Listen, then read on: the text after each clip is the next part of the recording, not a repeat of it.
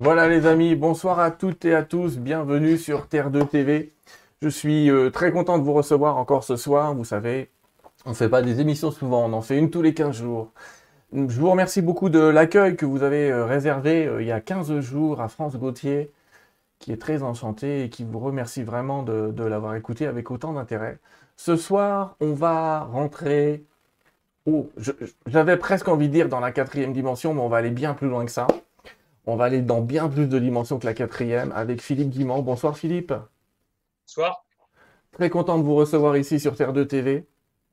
Je vous sais très occupé. Je sais que vous avez fait tout un tas d'interviews et c'est vraiment gentil de venir en faire une avec moi.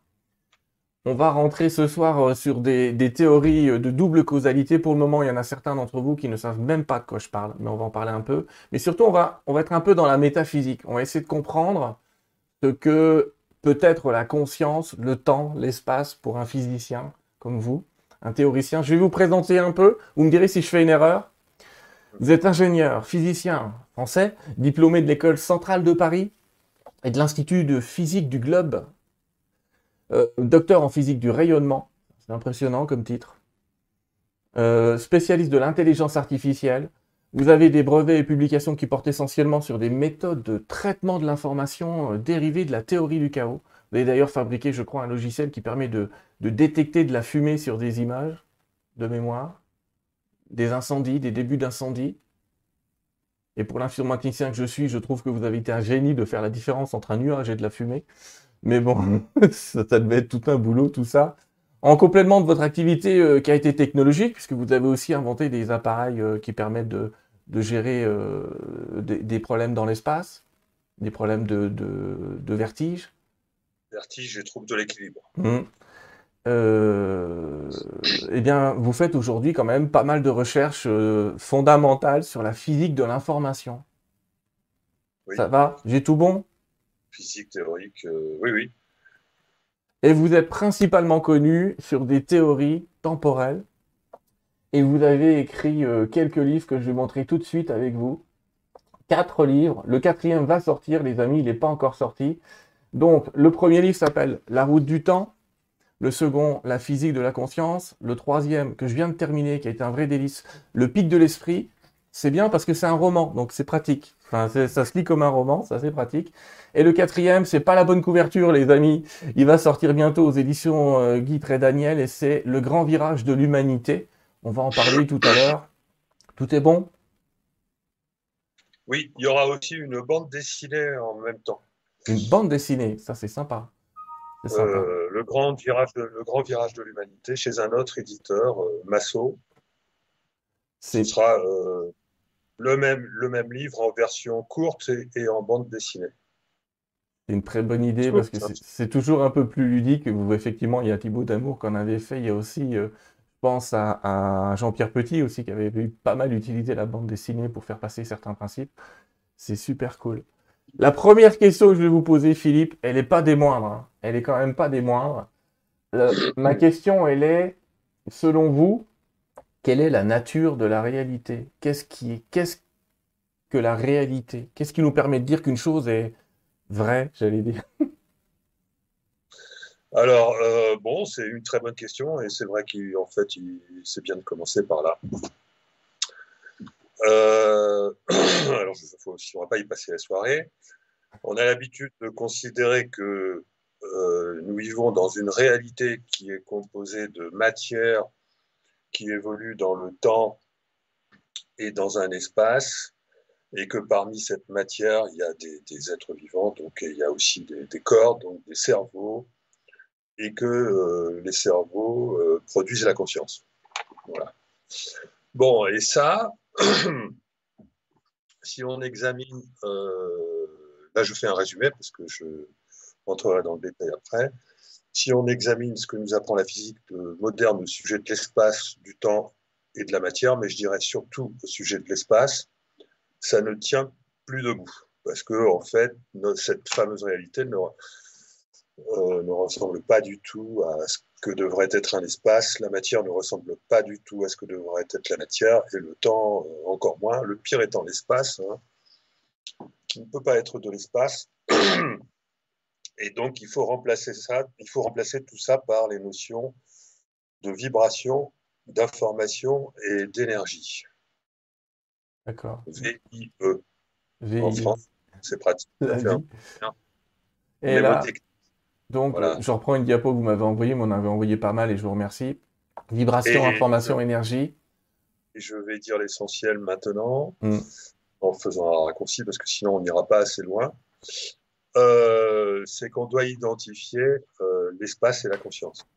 C'est-à-dire qu'en fait, euh, cette réalité est une illusion. Ça ne veut pas dire qu'elle n'est pas réelle, mais pas réelle au sens de ce dont elle a l'air. C'est-à-dire que ce n'est pas de la matière, de l'espace et du temps.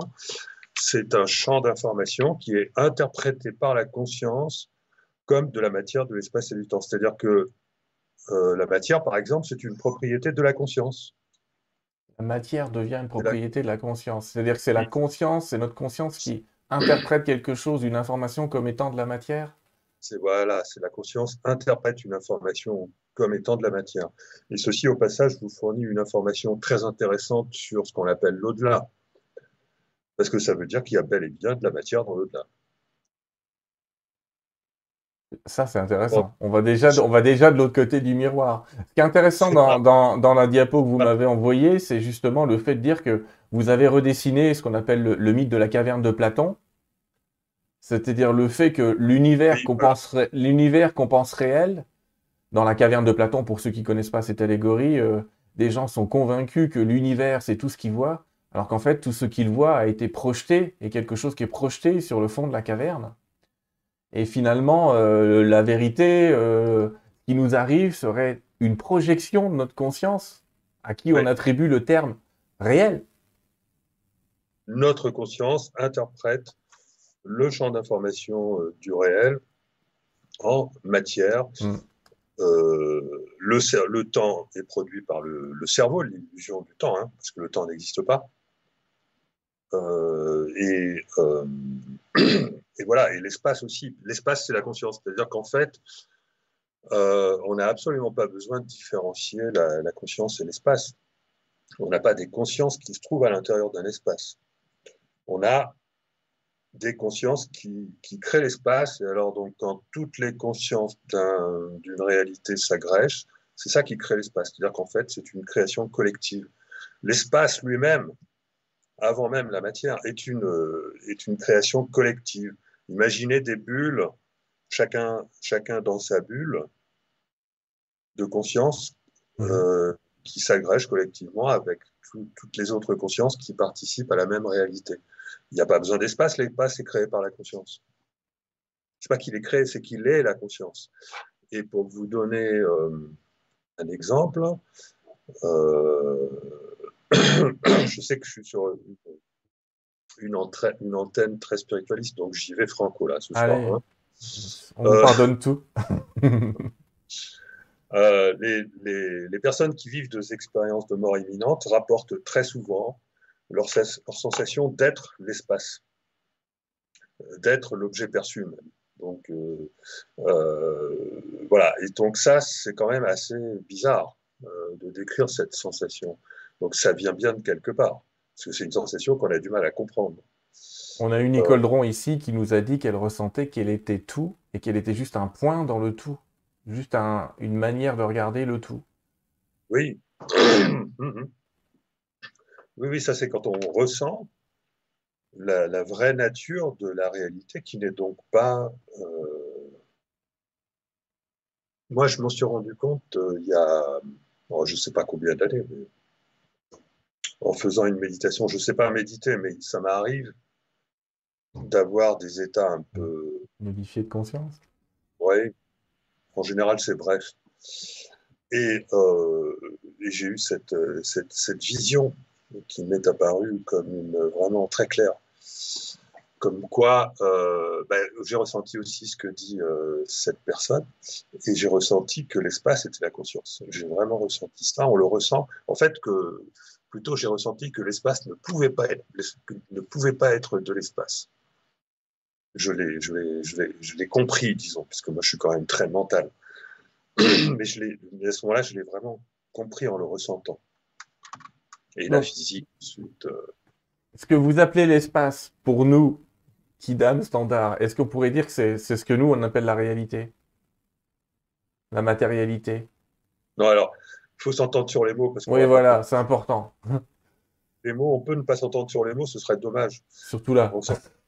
la réalité, c'est ce qui est. Euh, est-ce que ça existe ou pas Est-ce que c'est tangible ou pas Et après, il y a l'apparence de la réalité. Or, ce qui est tangible, c'est l'information que contient cette apparence de réalité. Donc ça, c'est réel. C'est-à-dire que quand je touche mon bureau, quand bon, il y a de l'information là, il y a un transfert d'information. Cette information-là, elle est réelle. D'ailleurs, quand on, quand on ressent, euh, quand on touche un objet, ce ne sont pas, ce sont des vibrations. Hein, euh, quand, je, tape sur mon. Je, crée des vibrations. on sait que les atomes, ça correspond plutôt à des vibrations et que ce sont des interactions électromagnétiques. Il n'y a même pas de matière qui se touche. D'abord, la matière, ce sont des vibrations, mais en supposant que ce n'en sont pas, que c'est le noyau, l'électron, etc., on n'arrive jamais à toucher un électron ou un noyau. C'est uniquement des ondes électromagnétiques là qui interviennent. C'est ce que j'explique aux gens de temps en temps, et on, va le redire pour que tout le monde comprenne. En fait, quand on appuie nos deux doigts l'un sur l'autre, à aucun moment, un des atomes du doigt du haut ne va toucher un atome du doigt du bas. Et c'est comme des aimants qui se repoussent, la force est de plus en plus grande quand je me rapproche, et j'ai cette sensation que ça pousse, alors qu'en fait, ce qui pousse, c'est la force électromagnétique de l'atome lui-même. Mes doigts ne se touchent jamais. Qu'en dites-vous? Vous me parlez là? Oui, oui, je disais, est-ce que nos doigts se touchent ou jamais? Je pensais, moi j'avais l'impression que vous parliez aux auditeurs, ou à un auditeur en particulier, désolé. Euh, oui, oui, non, nos doigts ne se touchent jamais. la notion de, se toucher, ça n'existe pas en réalité. C'est une sensation que la conscience crée pour se donner l'impression qu'elle vit dans un monde réel. Impressionnant. et, donc l'espace dans cette histoire-là, c'est quoi? L'espace? L'espace, c'est la conscience. Je ne suis pas le seul à le dire et j'ai fait un, euh, il y a quelque temps euh, avec un métaphysicien Franck Atem, que vous devrez pouvoir trouver sur le web d'ailleurs. Oui, on le connaît bien. On a eu une, discussion, euh, et ça c'est notre point d'accord. on a beaucoup de points d'accord, mais celui-là c'est le plus fort. D'accord. En dehors, donc, cette conscience, comment est-ce qu'elle s'incarne, j'allais dire? Qu'est-ce qui fait qu'on a l'impression d'un déroulement du temps, si ce qu'on projette euh, est permanent. Il y a quelqu'un tout à l'heure qui me posait la question en disant, d'accord, vous êtes en train de dire le temps n'existe pas. Et ils ont déjà tiqué en disant, mais à ce moment-là, qu'est-ce qui fait que je vieillis? Pourquoi je vieillis? Pourquoi est-ce qu'on vieillit? Ça ne veut pas dire que le... Alors quand on dit le temps n'existe pas, hein, ça veut dire que mon futur n'est pas en train de se créer maintenant. Ça veut dire que mon futur est déjà créé. D'accord. Donc je suis sur une ligne temporelle. C'est pareil que lorsque vous êtes dans un train, par exemple, vous regardez par la fenêtre. Imaginez que ce que vous regardez par la fenêtre, c'est ce que vous vivez. Hmm. Bon ben, ça change tout le temps. C'est pas le fait que le futur est en train de se créer, c'est le fait que vous vous déplacez vers votre futur. D'accord. Vous avez fait une petite diapo qui correspond, qui à mon avis est celle-là. Et en fait, on est un personnage qui navigue dans quelque chose qui existe déjà. Voilà, et alors donc, euh, voilà, cette diapo est pas mal. Euh, bon, on va rester dessus pour l'instant. Elle en dit trop là. Allez plutôt sur euh, la diapo numéro. Bougez pas. Voilà, le multivers territoire de notre. Ou même la, la 5 et la 6. La 5 et la 6. La 6, allez, la 6. Allez, la 6, soyons fous, ça fait 8. Le multivers est notre GPS. Celle-là. C'est ça. Voilà. Alors, vous pouvez vous représenter le, futur comme un tunnel invisible. Alors là, là, ce que vous avez mis avant, c'est un, c'est un tunnel, d'accord? Oui, c'est un tunnel, oui on peut considérer que tout se passe comme si nous avancions dans un tunnel qui oriente nos pas, dans un cylindre, hein, qui oriente invisible. qui oriente nos pas tout le reste de notre vie. Oui. Et là, j'ai représenté un arbre à branches cylindriques, donc des cylindres, il y en a des tonnes. Et on peut considérer que notre, notre futur, c'est l'un de ces cylindres à un moment donné, et que euh, pendant que nous avançons vers notre futur, notre futur peut changer, au gré de ce qu'on verra après, et que donc euh, on change d'univers en quelque sorte, on change de, de, cylindre temporel, on change de tunnel du temps au fur et à mesure où on avance dans le temps. Si je reprends l'image du train, par exemple, et que je dis que pendant que le train euh, roule, ce que vous voyez à l'extérieur, c'est votre réalité en train d'être vécue. Donc là, vous, vous le comprenez. Bah, imaginez que vous sortez du train et que vous vous retrouvez, euh, bah, euh, par exemple, votre conscience sort de votre corps, vous vous retrouvez, vous voyez cette fois-ci tout le train, vous voyez tout le paysage que vous allez avoir à parcourir dans votre vie, et vous voyez en plus que dans ce paysage, il y a des choses qui changent. C'est-à-dire que, par exemple, à un moment donné, euh, lorsque vous êtes largement au-dessus du train, vous voyez qu'il y a une voiture sur un passage à niveau. Et vous, vous savez, alors, vous revenez dans votre corps dans le train et vous savez que dans votre futur, vous allez rencontrer une voiture sur un passage à niveau. On est d'accord? Oui. Est-ce que je suis clair? Oui, Là, vous êtes, vous êtes, revenu dans le train. Mais ce qui se passe, c'est qu'entre-temps, il peut y avoir d'autres voitures qui sont arrivées au passage à niveau. Ce qui fait que dans votre futur, ce que vous, ce que vous voyez, c'est trois, quatre voitures devant un passage à niveau et non pas une seule au moment où vous avez vu votre futur. Donc, pendant que vous allez vers votre futur, votre futur peut changer. D'accord? Alors ça, c'est l'image du train. Bon, l'image du de l'arbre à branches cylindriques, ça parle pas trop. L'image du GPS, ça parle bien. Revenons sur le GPS. Oui. Là, vous êtes en train de parcourir un territoire, c'est votre futur. Mais à un moment donné, euh, le trajet que vous allez parcourir est parfaitement déterminé par le trajet GPS. D'accord? Et, vous, et voilà ce qu'est ce votre futur. Ça n'est pas autre chose que la définition de ce que vous allez vivre si rien ne change. D'accord? Mm. Or, les choses peuvent changer. Votre destination peut changer pour des raisons qu'on verra plus tard, mais vous n'êtes même pas obligé d'écouter la dame du GPS qui vous dit de tourner à droite. euh, voilà. Et à ce moment-là, le GPS va recalculer votre parcours. Et ben pour le- l'espace-temps, c'est pareil. En tout cas, pour la théorie que je propose. hein. Euh, pour l'espace-temps, c'est pareil. Tout se passe comme si notre futur individuel et collectif se recalculait sans arrêt en fonction des choix que nous faisons dans nos vies. Cela dit, faut pas se leurrer. En général, on est conditionné. Notre futur, il n'a pas un gros boulot à ce niveau-là, je pense. Voilà.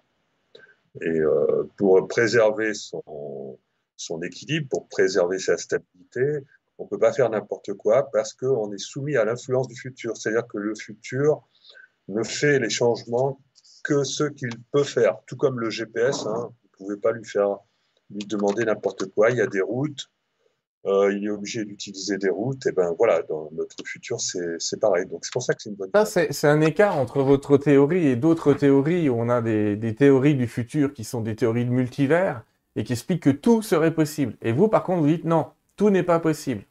Ben non, mais moi je vais plus loin. Simplement, je précise comment ça se passe. Tout Mm. est possible. Ah oui, quand je dis au niveau des détails, ben oui, mais ça c'est. On peut pas, on peut pas rendre tout possible dans le futur parce qu'il y a une sorte de dynamique qui se crée. Et si on veut faire évoluer le futur, il faut rester compatible quand même avec les lois physiques. Et on ne peut le faire que de manière progressive. C'est-à-dire que par exemple, euh, ce que, mon futur va pas être, va pas changer si brutalement, si par exemple, je vais aller chercher du pain à pied euh, plutôt que d'y aller en voiture, Oui. hein, à moins Oui. qu'il arrive quelque chose de spécial. Euh, si mon futur avait changé, par exemple, s'il fallait absolument que j'ai un, un accident dans mon futur, ben mon futur se serait servi de ça d'ailleurs pour me, pour me faire avoir cet accident. Ou inversement, si mon futur est sans accident, tout ça, ça va dépendre de, de la, de, de l'émotionnel, hein, de la conscience. Hein. Eh bien, euh, il se débrouille pour que j'ai jamais d'accident, même quand je prends des risques pas possibles. Donc voilà, il y a des chanceux, des gens, des malchanceux. Tout ça, ça vient de, ça vient du futur en fait. Hein. La malchance vient du futur, la chance vient du futur.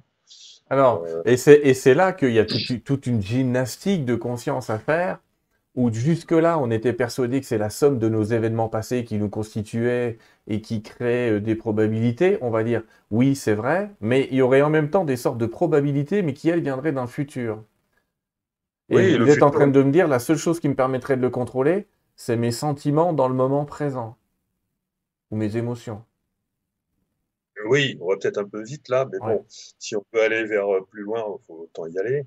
Oui, parce qu'en fait, euh, bon, ça c'est mon apport euh, à la physique. il est clair, pour moi, il est clair et net. J'ai fait plusieurs publications là-dessus. C'est publié dans des grandes revues à comité de lecture que la mécanique ne, ne détermine pas le cours des événements. Et que pour déterminer le cours des événements, on a besoin de rajouter six dimensions à l'espace-temps, tout comme le fait la théorie des cordes. D'accord? Euh, pourquoi la mécanique ne détermine pas le cours des événements? Parce que, on va dire ça, euh, il y a une perte d'information qui fait que euh, si à chaque interaction, qui fait que s'il fallait déterminer le cours des événements, il faudrait aller puiser une information dans un infiniment petit qui n'existe pas. Puisqu'il y a une limite à la, si on peut dire, à la résolution de l'espace-temps il y a cette fameuse longueur de Planck qui fait 10 puissance moins 35 mètres. Mhm. Mais il y a d'autres limites. Il y a trois grands principes en physique. Euh, principe de Lander, euh, principe d'incertitude d'Eisenberg et principe holographique qui sont bien, bien validés aujourd'hui et qui, et qui limitent la densité d'informations dans l'univers. Donc, il est impossible d'aller chercher des informations dans l'infiniment petit pour rendre euh, les, déterministes les trajectoires des objets excepté évidemment les objets qui ont très peu d'interaction avec leur environnement parce qu'ils sont très massifs, comme par exemple le mouvement des planètes. Mais on a fabriqué toute une mécanique, toute une physique depuis 3-4 siècles sur la base justement du fait qu'on a compris euh, Kepler et euh, les mouvements des planètes. Et donc on, a, transposé ce déterminisme sur Terre, alors que sur Terre, il n'y a pas grand-chose qui obéit à des lois euh, déterministes, hein, et notamment le, les systèmes vivants. Et aujourd'hui, on peut démontrer, et je ne suis pas le seul physicien, hein, euh, il y a Nicolas Gisin à Genève euh, qui a cette thèse aussi, qu'il a publié dans Nature cette année d'ailleurs. Euh, qui propose qu'on utilise non pas des nombres réels qui n'existent pas dans la nature, mais des, nombres avec euh, un certain nombre de chiffres à, virgule, et puis après, c'est aléatoire euh, pour faire des mathématiques. Et ça a été pris très au sérieux, parce que pour lui, il n'y a pas de déterminisme. Donc voilà, donc la mécanique ne détermine pas le cours des événements. Or, comme le futur est déjà réalisé, il faut bien que ce soit autre chose. Alors moi, j'ai démontré qu'il y avait dans cette publication, dans mes publications dans Analysis Physics, qu'il fallait rajouter six dimensions pour, euh, déterminer de manière complémentaire, pour rendre nos, nos vies euh, déterministes, pour créer ce fameux tunnel qu'on a vu, ce parcours GPS mais je n'ai pas, euh, je ne sais pas d'où peuvent venir ces dimensions. La seule chose que j'ai que j'ai dit dans mes publications, c'est qu'elles sont en lien avec ce qu'on appelle la gravité quantique. La gravité quantique, c'est quoi? Ce sont les fluctuations infinitésimales de l'espace. Et, ce, et, à ce sujet, il n'est pas étonnant que l'espace soit pas de l'espace, parce que si c'était de l'espace, c'est-à-dire du vide, du vide-vide, hein, euh, comment est-ce qu'il pourrait fluctuer Dites-moi? Donc voilà. Euh, donc en réalité, l'espace-temps fluctue et ce sont ces fluctuations, fluctuations infinitésimales qu'on appelle la, gravité quantique qui apportent les informations complémentaires dont on a besoin pour déterminer le cours des événements. Et donc, comme je relis cet espace à la conscience, ce sont des fluctuations ou des vibrations de la conscience. Et comme la conscience, elle est faite, euh, bon, je vais vite, hein, elle est faite de deux choses. Ils réécouteront au ralenti, ça va aller. Comme la conscience, elle est faite de, deux choses essentiellement, euh, plus trois, enfin trois, un centre énergétique qui, on va dire, mesure l'amplitude de ces vibrations ou de ces fluctuations, un centre euh, spatial qui, qui, est, qui, qui, correspond au mental, euh, qui, est, qui répartit ces informations dans l'espace de la conscience, et un centre vibratoire qui correspond à l'émotionnel, qui correspond à toutes les fréquences, si vous voulez, tous les signaux, toutes les fréquences de, de ces vibrations. J'en déduis que ce sont nos pensées portées par la vibration de nos émotions qui engendre notre futur. Voilà, et ça c'est très important à savoir. Et euh, ça se traduit sur le schéma de la figure 2 que, que vous avez déjà passé, qu'on va pouvoir maintenant comprendre. Euh, l'océan de conscience. Ah, voilà. Donc voilà. Donc ce fameux tunnel euh, qui oriente nos pas tout le, tout, tout le reste de notre vie, c'est un tunnel qui flotte sur un océan de conscience quantique. Là, j'ai représenté en deux dimensions quelque chose qui se passe en, euh, en 11 dimensions au moins, enfin 12 Voilà. Donc évidemment, c'est hyper simplifié.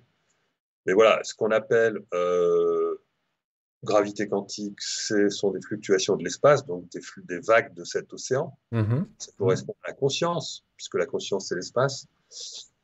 Et ce, qu'on, ce que j'appelle dimension supplémentaire, dont j'ai montré que c'était lié à la gravité quantique, c'est une façon de dimensionner la conscience. Et alors attention, pas la partie de la conscience euh, euh, générée par le cerveau, hein, mais la partie de la conscience qui n'est pas matérielle. Donc, euh, voilà, donc Enfin voilà, je, m'arrête pour l'instant parce que là, je, je bourre bien. Là. non, non, c'est pas mal. Mais l'idée, justement, c'est la, vraie question. Et il y a, d'autres diapos. Je vous laisse me les donner, les diapos, ce sera plus facile. Mais euh, la conscience, elle n'est pas localisée dans le cerveau, justement. C'est quelque chose aussi qui est important. C'est-à-dire qu'elle n'est pas localisée dans. Elle n'est pas le projeteur et le projeté en même temps. On va mettre la diapositive 9 alors. Alors, on va mettre la 9, allez. Hop. Tout de suite, j'arrive, les amis. Hop, hop, hop. Hop, ça fait ça. La 9 D'accord. Les six raisons de bien distinguer la conscience du cerveau Allons-y. Voilà. Je ne vais pas aller. Hop, j'espère que vous voyez bien, les amis. Je vais peut-être un peu trop vite. Non, non, non, ça va. Alors, je, vous laisse, je vous laisse en parler.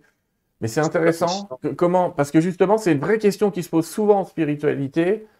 Euh, cette distinction entre le corps, l'esprit, qu'on peut appeler conscience, effectivement, c'est il y a une différence entre les deux, laquelle? On va commencer par ce qui est connu et qui nous vient du, qui est la thèse du quand même de notre grand illustre physicien Roger Penrose, qui vient de recevoir le prix Nobel de physique, mais qui a toujours été, depuis des générations, il a été l'associé de Stephen Hawking, même Stephen Hawking le considérait plus brillant que lui, même nos physiciens français considèrent que Penrose était plus brillant que Stephen Hawking. Donc Penrose, il est, il est l'auteur de la théorie de la conscience quantique, c'est-à-dire que pour lui, la conscience intervient dans la réduction des états quantiques dans le cerveau. Alors, ça ne veut pas dire que... Bon, enfin bon, mais passons là-dessus. La mécanique est indéterministe, c'est-à-dire ne détermine pas le cours des événements, c'est ce que je, viens de vous expliquer. L'espace et la conscience, c'est aussi ce que je viens de vous expliquer, mais sans entrer dans le détail, parce que il faudrait rentrer dans le détail de 6 ou 7 bugs qui font que l'espace ne peut pas être de l'espace. Je donne par exemple l'intrication entre particules qui sont euh, séparées dans, dans l'espace. Euh, le cerveau est aveugle. Alors ça, ça vient de mon expérience en intelligence artificielle, puisque j'ai fabriqué des cerveaux artificiels, c'est-à-dire des réseaux de neurones mathématiques servant à la vision. Et de cette expérience, j'en ai tiré que euh, le, un cerveau, ça ne sert pas du tout à voir. Hein, ça sert uniquement à reconnaître et analyser l'information visuelle. C'est pas du tout architecturé pour faire émerger euh, une conscience et encore moins euh, une conscience. Oui, et ça, ça va venir nous empêcher de faire ce que prétendent certains romans de science-fiction, c'est-à-dire lire dans notre cerveau et leur refabriquer une image à partir de ce qu'on ah, aura trouvé dans le cerveau je suis exténué d'entendre que ça, que ça, que ça dans les films de science-fiction. Ce n'est pas possible. Donc voilà. Euh, ne inquiétez pas les amis, la lecture de pensée, c'est une lecture d'information, mais de là à lire des images, il y a encore de la marge. Il faut une autre conscience pour lire une conscience, mais pas un appareil. Voilà, je passe au cinquième point. Le futur change de manière vibratoire, c'est ce que je vous ai euh, expliqué tout à l'heure. Ça vient du fait que euh, l'âme et la conscience sont composées de six dimensions supplémentaires correspondant à la gravité quantique. Et que cette gravité quantique, elle se décline de deux manières. Elle se décline par des vibrations si notre tunnel ne bouge pas, c'est-à-dire que le fait de, de, se déplacer dans ce tunnel, ça fait un peu ressentir les vibrations de ces vagues. Hein. Mm-hmm. Il faut considérer que notre futur, en fait, il vient vers nous. Enfin, non, mais là, je ne veux pas. On va en parler euh, juste après, ne vous inquiétez pas. voilà, vague et vibration. Vague, c'est quand on modifie, c'est quand le tunnel bouge. Vibration, c'est quand il bouge pas.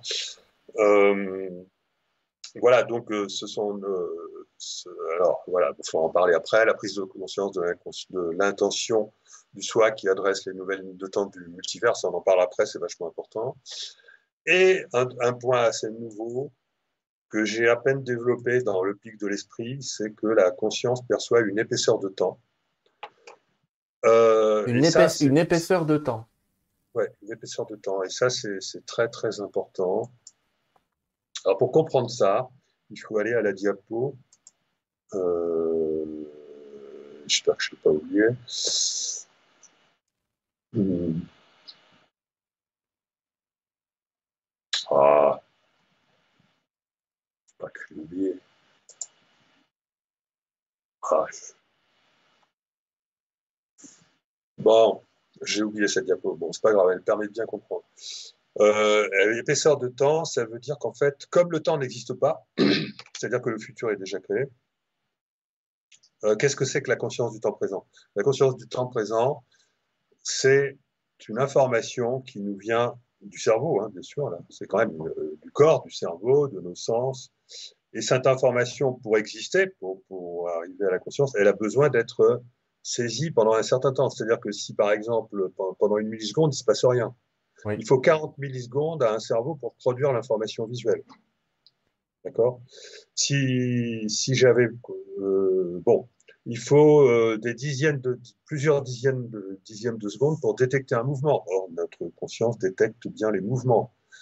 Il faut une seconde pour détecter, au moins, pour détecter nos battements de cœur. Donc, si on arrive à, à ressentir tout ça consciemment, c'est parce que notre conscience elle s'inscrit dans une épaisseur de temps qui n'est pas nulle. Euh, c'est-à-dire que nous ne sommes pas en train d'avancer vers notre futur à l'intérieur d'une épaisseur de temps nulle. Nous sommes en train d'avancer vers notre futur, ou notre futur de venir vers nous, à l'intérieur d'une épaisseur de temps qui va, qui est de l'ordre de la seconde. De et, manière qui, qui contient un peu de notre passé et un peu de notre futur en, le densifiant. Voilà, c'est ça qui, qui mm. contient un peu comme une espèce de gaussienne là, mm. euh, qui est en train de qui fuit vers le futur ou qui reçoit l'information du futur. C'est-à-dire que l'information que je reçois à un moment donné, je, peux, ce que je ressens à un moment donné, je pourrais en faire un champ d'information. Et pour ce, ce champ d'information, pour être décrit, il aurait besoin d'être décrit sur une certaine épaisseur de temps. D'accord? Certains appellent ça la tranche de visibilité, mais ça, ça revient à ça, ouais. Quand on médite, on augmente cette épaisseur de temps. Et mm. quand on développe l'attention, on augmente cette épaisseur de temps. Et quand on fait un voyage dans l'espace comme en fusée, euh, en approchant la vitesse de la lumière et qu'on revient sur Terre, on augmente considérablement cette épaisseur de temps au retour. C'est ce qui fait que, c'est-à-dire qu'on voit euh, en quelques minutes euh, les années défiler sur Terre, ce qui fait qu'on arrive sur Terre euh, dans, dans 1000 ans, 2000 ans. Voilà. Euh, prenons un exemple, euh, l'exemple d'une plante grimpante. Pour comprendre que les plantes pourraient avoir une, conscience. Prenons l'exemple de plante grimpante. On voit qu'une plante grimpante a l'air de faire des choix quand on passe le film euh, avec un accéléré de 2000. C'est-à-dire que si vous prenez, si vous filmez une plante grimpante, vous enlevez, vous ne gardez qu'une image sur 2000, vous allez voir que la plante fait des choix. Et donc, la plante vit dans une épaisseur de temps. Si elle a une conscience, elle vit dans une épaisseur de temps qui est 2000 fois plus épaisse que la nôtre. Notre planète, la Terre, vit dans une épaisseur de temps qui est euh, entre 1 et 10 millions de fois plus épaisse euh, que la nôtre. Ça, je parle ça dans, de, de ça dans le pic de l'esprit. Euh, voilà, donc ça veut dire que nous sommes dans un univers de conscience plus ou moins imbriquées les unes dans les autres, qui, vivent des épaisseurs de temps différentes. Hein, une mouche va certainement pas vivre notre épaisseur de temps à nous, euh, un chat non plus, euh, sinon il n'aurait pas ses réflexes. Euh, enfin voilà.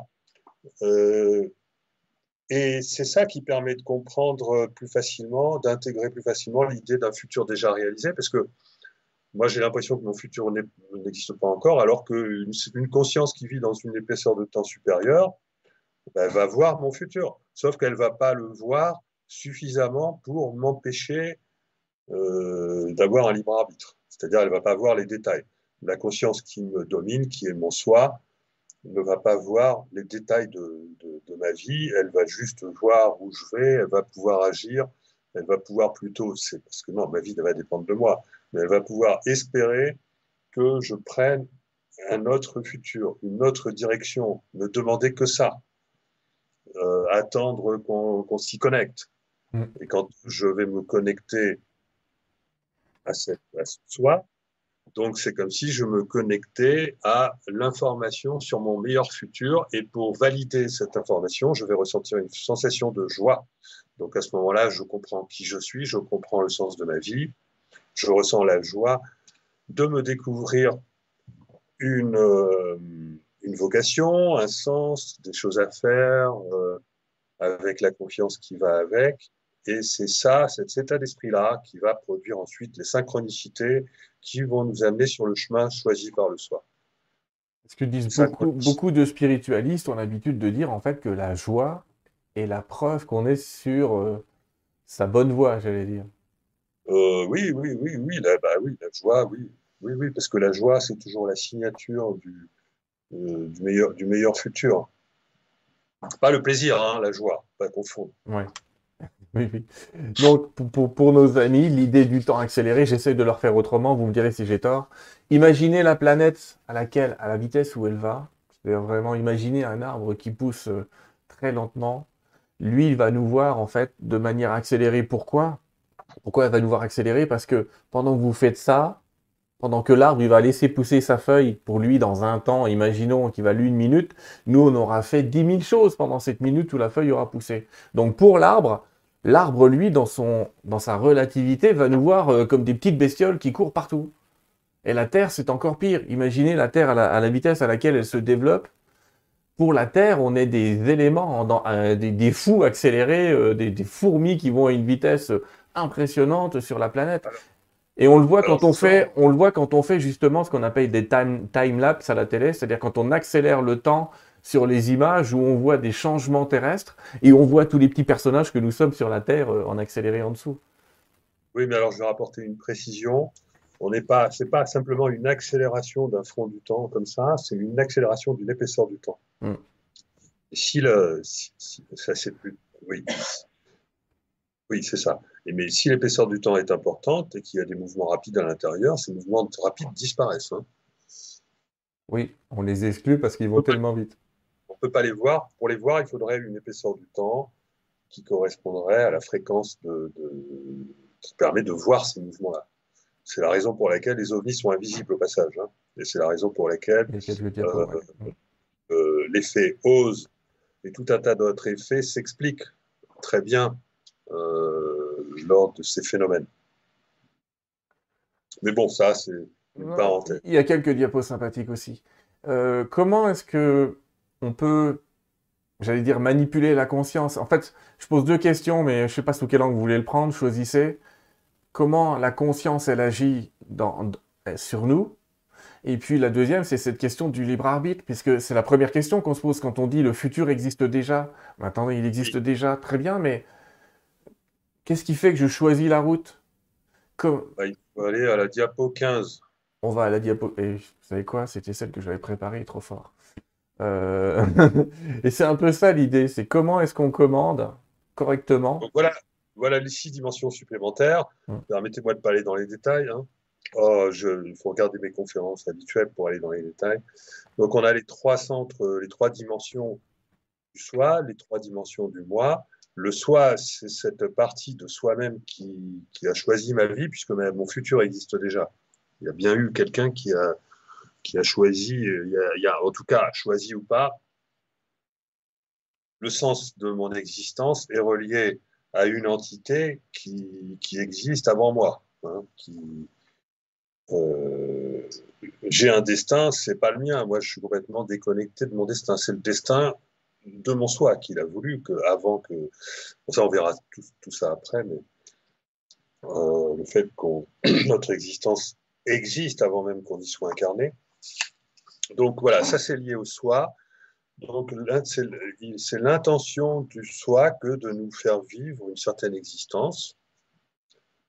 Et donc, euh, la conscience qui est reliée à ce soi, elle a, elle a ces trois centres et on communique avec cette conscience-là par l'intermédiaire de ce que j'appelle la télécommande de l'espace-temps, c'est-à-dire euh, il faut se déconditionner. Le déconditionnement, comme la conscience à trois centres, le mental, l'ego et l'émotionnel, il faut, il faut sortir, de nos, sortir des croyances, sortir des jugements et mettre de côté notre personnalité, ce qui se fait par le lâcher-prise, le détachement, et la confiance. Donc là, on, se déconditionne. Ça, c'est pas facile. Ça demande beaucoup d'efforts, de discipline, de temps passé, de méditation, etc. Et lorsqu'on arrive vraiment à être déconditionné, on, arrive à se connecter au soi par l'intermédiaire de trois, de trois façons différentes. La plus naturelle, c'est la joie. Euh, la plus mentale, c'est l'intuition. Et la plus euh, émotionnelle, c'est la foi quand c'est l'information, on arrive que quand euh, l'information de foi, la foi, c'est euh, l'information du soi qui nous dit t'inquiète pas, tu es sur la bonne voie, tu n'as pas besoin de plus d'informations que ça. Euh, L'intuition, c'est l'information du soi qui nous dit ah ben voilà l'information, euh, je te félicite d'avoir réussi à te connecter, voilà l'information dont tu as besoin, j'espère que tu vas arriver à les décoder. Et la joie, ben, la joie, c'est juste euh, une information qui te dit comment agir. C'est-à-dire les choses, ce que tu dois faire te paraît évident parce que c'est la joie qui va te guider. Et on a tous, tous plus ou moins euh, les trois. Alors, bon, non, enfin, moi, c'est plutôt l'intuition, très souvent. Euh, et l'intuition peut aussi s'exprimer sous forme de synchronicité. Les, les synchronicités, les intuitions, c'est la même chose les intuitions, ce sont des synchronicités qui débarquent dans le cerveau en quelque sorte, euh, alors que, enfin, une information, alors que les synchronicités, c'est une information qui débarque euh, dans notre réalité. Et on la reconnaît parce qu'elle est, en résonance avec notre conscience. C'est-à-dire qu'on a l'impression que notre état de conscience est relié à ce qui arrive, ce qui donne la sensation euh, d'une synchronicité. Ce qui est dû, en fait, à un changement dans le futur. Parce que pour arriver à produire une situation comme ça, où ce qu'on vit est corrélé à notre état de conscience, la causalité ne peut pas l'expliquer. Donc c'est la, seconde causalité, hein, la rétro-causalité, donc l'influence du futur, qui permet d'expliquer que des événements comme ça euh, puissent arriver. Et euh, ça s'explique par le fait que euh, nous avons réussi à nous connecter à notre soi, donc à développer une intention et qui par conséquent a augmenté les probabilités de notre nouveau futur et ainsi notre futur a pu se brancher dans notre présent par le biais d'un hasard. D'un hasard euh, très improbable mais qui est devenu très probable parce que c'est le moyen de nous emmener vers notre nouveau futur. À retenir donc les amis, parce que c'est ça que je dis toujours par d'autres voix que les vôtres, mais j'ai des messages qui viennent qui vont dans le même sens et qui disent en gros, quand une coïncidence arrive, on va appeler coïncidence ou synchronicité, synchronicité jungienne. Euh, ce serait donc la preuve, j'allais presque dire, la preuve qu'on a déjà, pour nous, vu, vu de nous, le futur est déjà en train de se modifier. On a déjà modifié quelque chose par rapport à notre route tout tracée. Donc j'allais presque dire que les, coïncidences sont la preuve que euh, on a déjà changé le futur, en tout cas vu par nous. Vu par nous, ça veut dire on est déjà dans un futur différent, on a déjà dans un changement différent. Les synchronicités, hein, les coïncidences. Alors quelle différence vous faites justement entre les deux? Une coïncidence et une synchronicité? Parce on peut vivre des synchronicités tout à fait bizarres, on comprend pas, mais on n'en comprend pas du tout le message. On ne sait pas quoi en faire. Hum. Euh, et donc ça, ça ne veut pas forcément dire. Moi, je pense que oui, euh, parce qu'on peut, on peut comprendre après. Mais en tout cas, moi, je connais les deux catégories. Il y a des coïncidences qui ne s'expliquent pas par une influence du futur et d'autres, oui. Celles qui s'expliquent par une influence du futur, ça peut être parce qu'on a loupé, on a, on a, elle a vieilli, euh, bon, elle, est, elle a, enfin oui, parce qu'elle a, elle a pris naissance, une coïncidence prend naissance dans notre futur avant qu'on la, avant qu'on l'atteigne. Hein. Donc, si elle, si elle prend naissance trop tard dans notre futur, euh, c'est peut-être une, synchronicité qui se transforme en coïncidence, ça peut être ça. Ou alors, ça peut ne, rien avoir du tout euh, à voir avec. Euh, enfin, l'espace-temps est tellement compliqué, les voies du futur sont tellement impénétrables qu'il ne faut, pas, chercher à interpréter les coïncidences, sauf lorsque ça paraît absolument évident. Sinon, euh, si ça nous parle, c'est que ça voulait nous parler.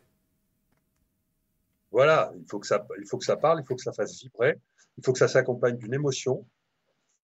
Euh, voilà, c'est-à-dire qu'on on est surpris, on est surpris, et, euh, un peu comme d'avoir la réponse à sa question, d'une manière totalement magique, qui paraît magique, hein, mais c'est pas de la, magie, c'est de la science qu'on ne connaît pas encore.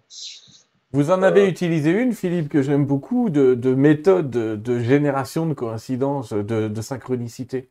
Vous avez un jour décidé de prendre un chiffre et de vous dire qu'à chaque fois que ce chiffre allait apparaître, c'était signifiant pour vous. Oui, mais alors, le chiffre 22, au départ, je ne voulais pas du tout euh, faire une expérience. Mais j'avais une intuition que le fait de, cultiver euh, une, idée, un symbole, quelque chose, allait produire quelque chose. Mais j'étais encore dans le... J'avais pas encore bien élaboré ma théorie à l'époque, hein, c'était en, en 98 par là. Euh, ouais, c'est ça. J'ai eu, c'est un peu, j'ai voué un culte au 22. Mm. Et puis euh, quelques quelques années après, alors là, j'ai commencé par être sidéré de, ce qui est arrivé. Euh, j'ai un, un, journal, le journal La Provence, lorsque j'ai eu mon reçu ma distinction euh, cristal du CNRS, c'était le, 20, le 2 ou 22 février 2022, donc 2, 2, 2, 2 en page 2. Il y avait un autre 2, enfin j'ai une avalanche de 22 euh, sur quelque chose qui, un, événement important qui, qui, me concernait. Donc après, je me, évidemment, pour moi, c'est pas une preuve, ça suffit pas, ça pouvait être une coïncidence, mais tout de même, ça m'a travaillé. Et après, euh, j'ai continué à avoir de véritables avalanches de, de 22 euh, au moment où je prenais, je faisais un choix essentiellement, où je prenais une décision importante dans ma vie. Par exemple, j'avais refusé un contrat à Logitech, avec Logitech quand j'étais à San Francisco. C'était un truc qui n'était pas du tout prévu. Euh, j'avais mûrement réfléchi. Euh, j'ai pris une décision courageuse à ce moment-là. Et ben, euh, dans l'avion de retour, j'étais assis au siège 22 et il y avait un autre 22, je me rappelle plus. Enfin, j'ai eu tout un tas de trucs comme ça. Un jour, je suis, je vais rendre, rendre visite à un ami. Euh, enfin bon, non, je vais pas tout raconter, je raconte ça dans, dans, dans mes. Non, mais ce qui est intéressant, c'est qu'à chaque moment où vous êtes posé des questions, il y, a, il y a ce signe que vous aviez choisi pour vous qui apparaît régulièrement et de manière assez fantastique. C'est-à-dire que voilà, au départ, c'est alors c'est 22, j'appelle ça les double 22 parce que 22 ça suffit pas, et même les quadruples. quand j'ai un quadruple, là, ok, je commence à. ça commence à faire. euh, j'ai eu pas mal de quadruples 22 avant d'écrire mon bouquin, La route du temps. C'est ça qui m'a encouragé d'ailleurs à. Ça m'a, un peu confirmé ma théorie, mais je comprenais pas encore bien. Hein. Et mais ça m'a encouragé à, réfléchir vraiment là-dessus, sérieusement. Et après, je me suis mis à faire des expériences. Euh, j'ai commencé à élaborer un protocole, et ce protocole, j'en ai eu la, la totale confirmation. Enfin, j'ai pu le terminer lorsque je suis tombé sur, par hasard sur le livre le Dialogue avec l'ange. Oui. Euh, ça, ça a été l'élément déclencheur de mes expériences. Et ensuite, mes expériences, alors là, j'ai eu des avalanches de synchronicité époustouflantes que je raconte dans mon premier livre, qui m'ont en quelque sorte ordonné d'écrire le chapitre euh, concernant cette affaire-là, dans le but d'en faire un livre, que j'ai pas pu faire tout de suite, mais l'année d'après, c'était en 2007 2008, euh, j'ai commencé à faire ce livre. Et voilà, tout a commencé comme ça, parce que je me suis prouvé à moi-même mais d'une manière euh, époustouflante, euh, la possibilité de provoquer des synchronicités. Via, évidemment, alors ça ne marche pas si vous n'êtes pas en train de changer votre vie. C'est-à-dire que si vous n'êtes pas dans une période de grand changement et que les choix euh, et que votre vie future va dépendre des choix que vous allez faire durant cette période, bah, vous n'avez pas de synchronicité. Ou alors des petites, je ne sais pas.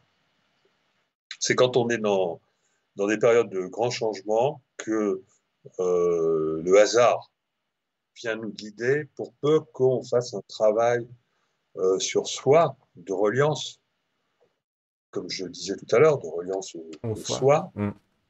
pour saisir, euh, pour euh, faire grandir en soi une nouvelle intention qu'on n'avait pas au départ. Donc moi, j'ai fait grandir l'intention d'écrire un livre à cette époque-là et de m'installer en, en provence Alors pourquoi j'ai vécu des synchronicités? Parce qu'au début de mon expérience, mon intention d'écrire un livre, elle était faible. Parce que je ne voyais pas, en tant que physicien, je me voyais mal en train d'écrire un livre sur euh, la synchronicité et risquer bah, d'être mal perçu. Euh, il, faut, il faut vraiment avoir des. D'ailleurs, j'ai été mal perçu par certains, par les scientistes. Euh, et donc, j'étais pas sûr de devoir l'écrire. Et les premières questions que j'ai posées dans mon protocole, justement, étaient en lien avec cette histoire de. Donc, j'ai dialogué avec l'univers, en quelque sorte, sur la question de savoir si vraiment c'était raisonnable d'écrire un livre sur la synchronicité euh, expliqué à partir de concepts de physique. Et c'est parce que j'ai eu des réponses époustouflantes que donc, du coup, mon intention a grandi et que, enfin, c'est parce que mon intention, elle, était, elle était ressortie au départ que ça a commencé. Quand j'ai commencé à faire l'expérience, je l'ai musclé, son invention, et donc, en, grandissant, j'ai provoqué une augmentation des probabilités dans le futur qui, ont, qui ont amené ces événements synchronistiques. Voilà, sous forme d'avalanche, jusqu'à ce que, jusqu'à ce que, c'est parce que je doutais beaucoup.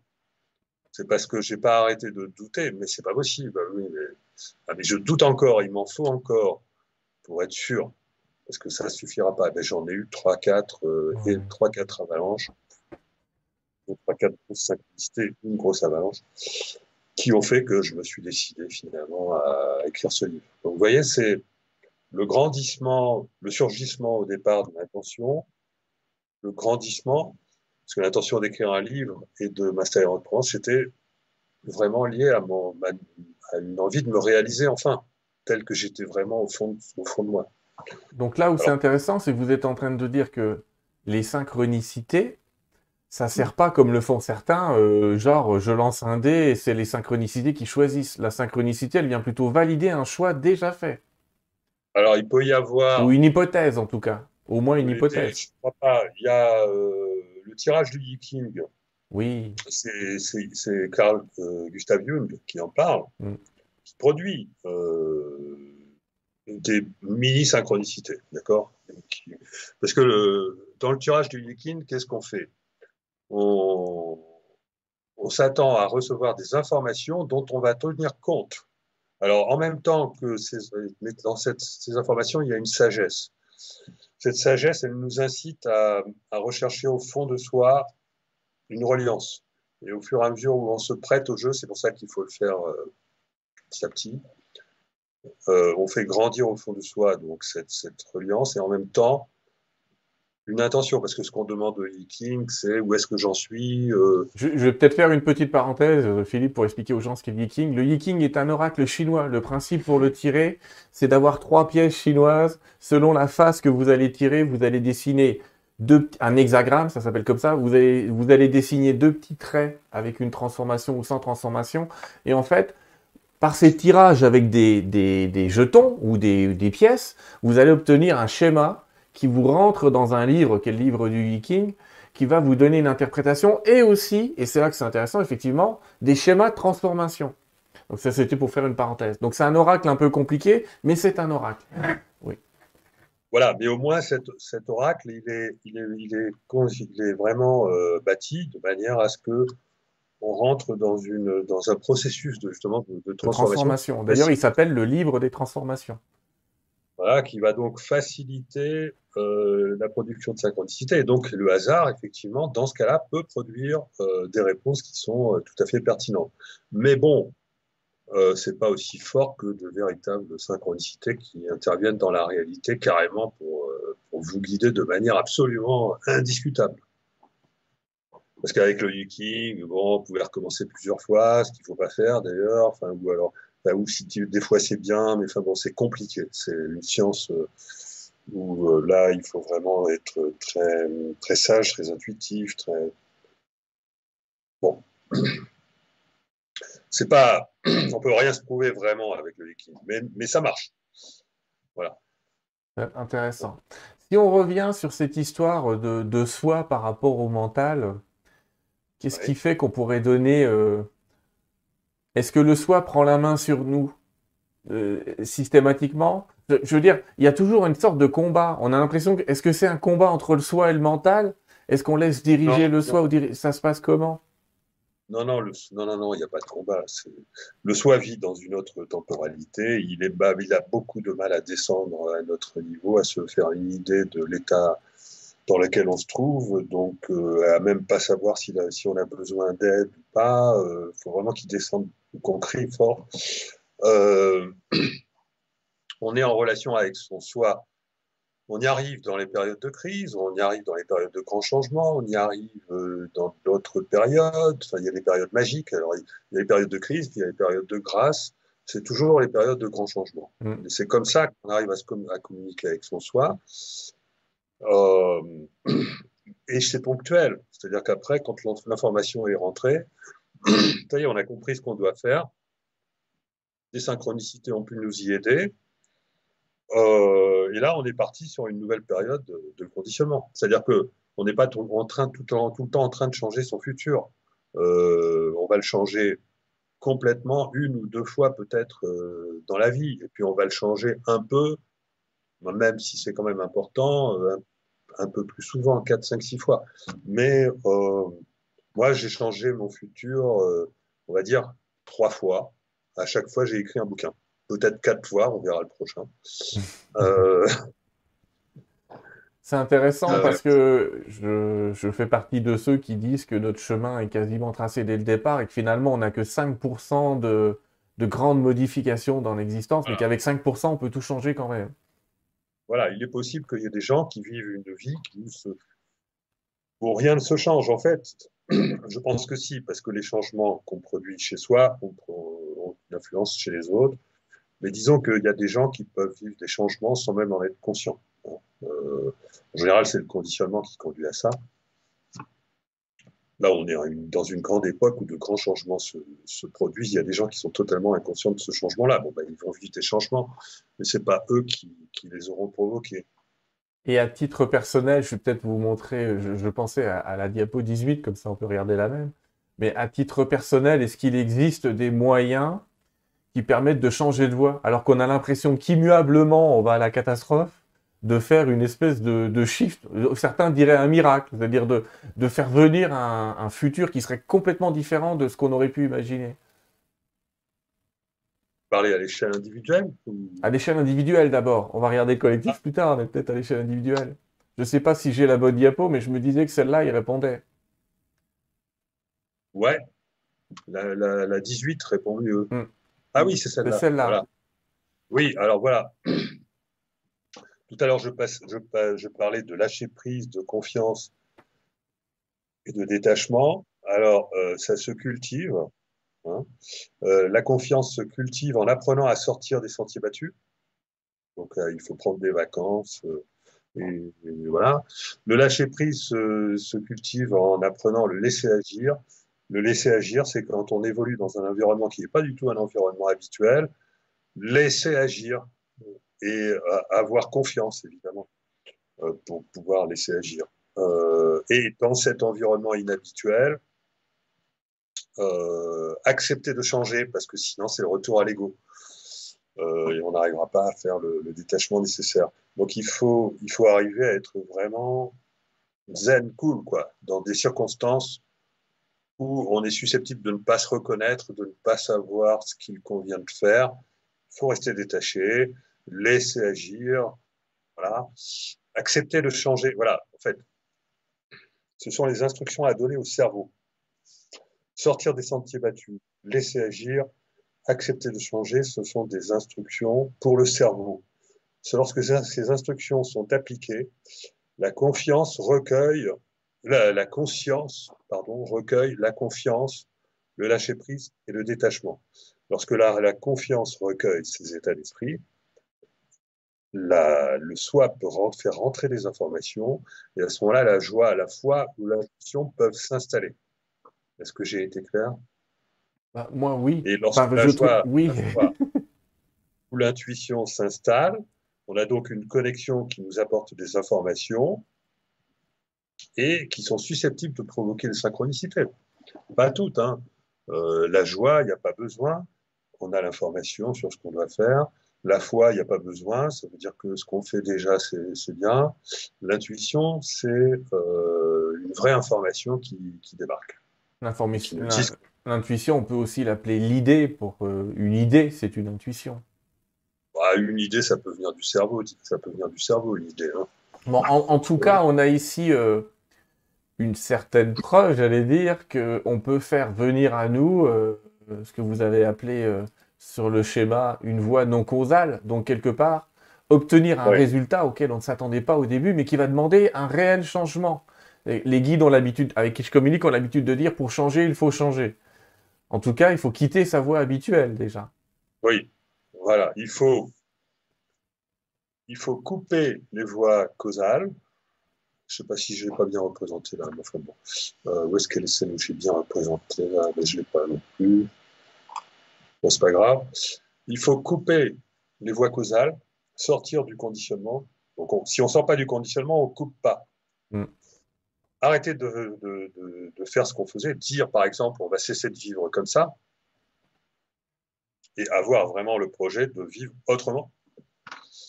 Et, euh, et ça suffit pas, il faut faire venir les voies non causales. Pour faire venir non- les voies non causales, ça passe par la connexion au soi. Et donc là, il y a, il y a quelque chose à faire hein, qui est dans, de très intéressant, c'est de faire des demandes. Des demandes à l'univers? Faire des demandes. Bon, alors là, attention à pas tomber dans le, dans le New Age, puisqu'il ne s'agit pas de demander euh, une Ferrari ou des choses comme ça, ou de l'argent. Il ne s'agit pas de demander ce qu'on veut faire. Il s'agit de demander au soi ce qu'il veut qu'on qu'on soit. C'est pas à nous de déterminer notre futur. Euh, il y a dans les dialogues avec l'ange des phrases très intéressantes à ce niveau-là. Euh, la demande qu'on fait pour soi ne peut pas, pour soi, pour moi, pour, enfin, la, Ouais. la- qui vient de l'ego, la demande qui vient du mental ne peut pas fonctionner. Si par contre c'est une demande d'aide qui vient du mental par rapport à une intention qui, elle, ne vient pas du mental, là, ça peut fonctionner. Oui, ce que Philippe, on, peut admettre quand même que c'est parfois difficile de faire la différence. qui vient, celui qui vient d'apprendre ça, il a du mal à s'y retrouver. Il faut comprendre que d'abord, il faut commencer par la reliance, d'accord? Reliance à soi. Mm. Donc là aussi, ça passe par le, condi- le déconditionnement. Parce que là, je parlais du déconditionnement, mais pour réussir à obtenir des informations. Mais avant ça, avant d'obtenir des informations, il faut déjà développer la reliance à soi. Euh, et donc là, c'est vraiment, c'est se déconditionner pour arriver à capter les informations. Euh, donc, c- moi, j'ai un peu l'habitude maintenant, enfin bon, ça dépend. Mais bon, une simple balade dans la nature, moi je fais de la randonnée, peut permettre des choses. Ou alors, euh, simplement, pr- prendre des vacances peut faire, euh, euh, peut ramener des synchronicités. Mais bon, ça n'a rien, ça, n'arrivera pas, il se passera rien, pas d'intuition, pas de synchronicité, si on ne s'est pas déconditionné. Voilà. Alors après, on commence à capter une nouvelle intention d'être. D'accord? C'est-à-dire, et on ressent la joie, finalement, d'avoir un nouveau euh, projet de vie, peut-être, par exemple. Euh, Alors, on n'est pas forcément sûr. C'est justement là qu'il faut faire des demandes. C'est ce que je vous raconte ce que j'ai fait pour moi. C'est à ce moment-là qu'il faut faire des demandes pour disant, euh, en disant, bah, je suis pas sûr, euh, essayer de dialoguer donc avec euh, soi pour obtenir des informations. Et là, il va, se pro- il va se produire les synchronicités, même si c'est le mental qui est intervenu parce que le mental a douté. Mm. Il est bien que le mental doute. Le Bon. doute est plutôt sain, effectivement. Et ça introduit un sujet dont on peut parler, Philippe, qui est, euh, d'accord, on a cette voie de changement, mais vous parlez régulièrement d'une résistance du futur théorique, j'allais dire une résistance du futur si on Oui. n'avait pas changé. Quel est l'ordre de Oui. cette résistance? J'ai une diapo qui est la 26, à mon avis, c'est la bonne. Mais euh, Euh, euh, la 26, c'est pour euh, la 24 pour vous. la résistance collective du futur. Ouais, Mais bon, elle peut aider. Qu'est-ce qui fait, en fait, pour en parler à nos amis, on a l'impression, quand on veut changer de futur, il semblerait que la route toute tracée crée une espèce de résistance et vienne s'opposer à un changement.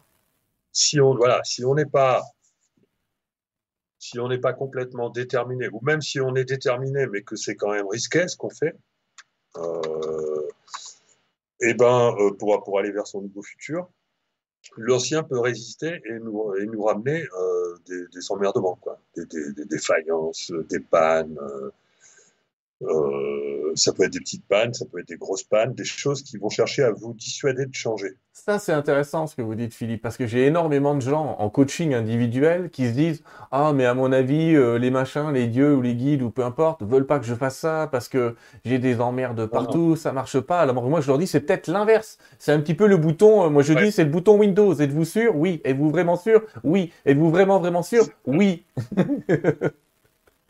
Alors, c'est ni l'un ni l'autre, mais c'est une information. Voilà comment il faut faire. C'est un test de détermination.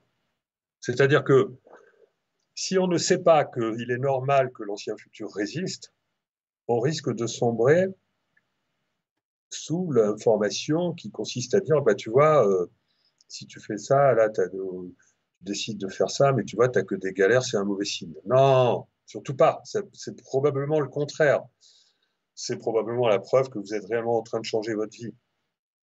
Ce n'est pas euh, un signe négatif, c'est un signe de résistance de l'ancien futur, qu'il faut considérer comme un test de détermination. Il ne faut pas aller dire Ah, c'est l'ancien futur qui résiste, c'est bon, je suis sur la bonne voie, donc je vais le faire. Non, non. non, non, c'est. Si on n'a pas causé euh, les, les, problèmes, si on n'est pas soi-même la cause des problèmes qu'on vit à ce moment-là, moi, moi j'ai vécu par exemple une panne sur l'autoroute qui a été. ça peut être plein d'autres choses. J'ai vécu mm. des, petits. Enfin bon. Euh, il faut le considérer comme un... mon conseil. C'est pas comme c'est compliqué quand même. C'est de le considérer comme un test d'autodétermination.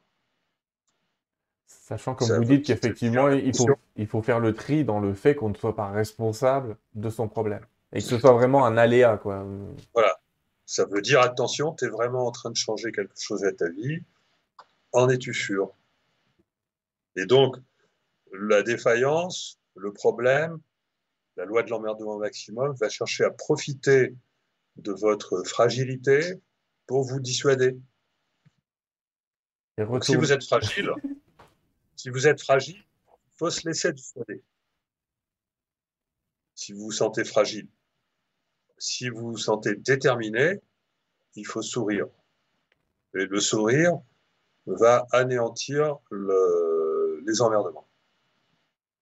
C'est des vertus qu'on a tendance à perdre malheureusement dans notre époque, c'est le courage et la ténacité. On veut tout que change vite, mais on perd, du, on perd en courage, on perd en ténacité. Or, le courage et la ténacité, ça va être générique ce que je vais dire, mais on sait que tous ceux qui sont arrivés ont eu du courage et ont été tenaces. Oui, le courage, c'est vachement important. Parce que quand vous êtes sans. Moi, c'est aussi comme ça, pour ça que je me suis sensibilisé à tout ça. Parce qu'en fait, j'ai vécu des synchronicités dans ma carrière professionnelle en tant qu'inventeur et développeur. J'ai créé des entreprises aussi, nouvelles inventions, machin.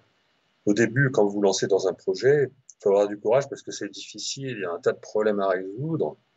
Et c'est pour atteindre le seuil de faisabilité. Quand vous, vous avez atteint le seuil de faisabilité, alors là, vous êtes euh, soulagé et là, vous avez vraiment réussi à.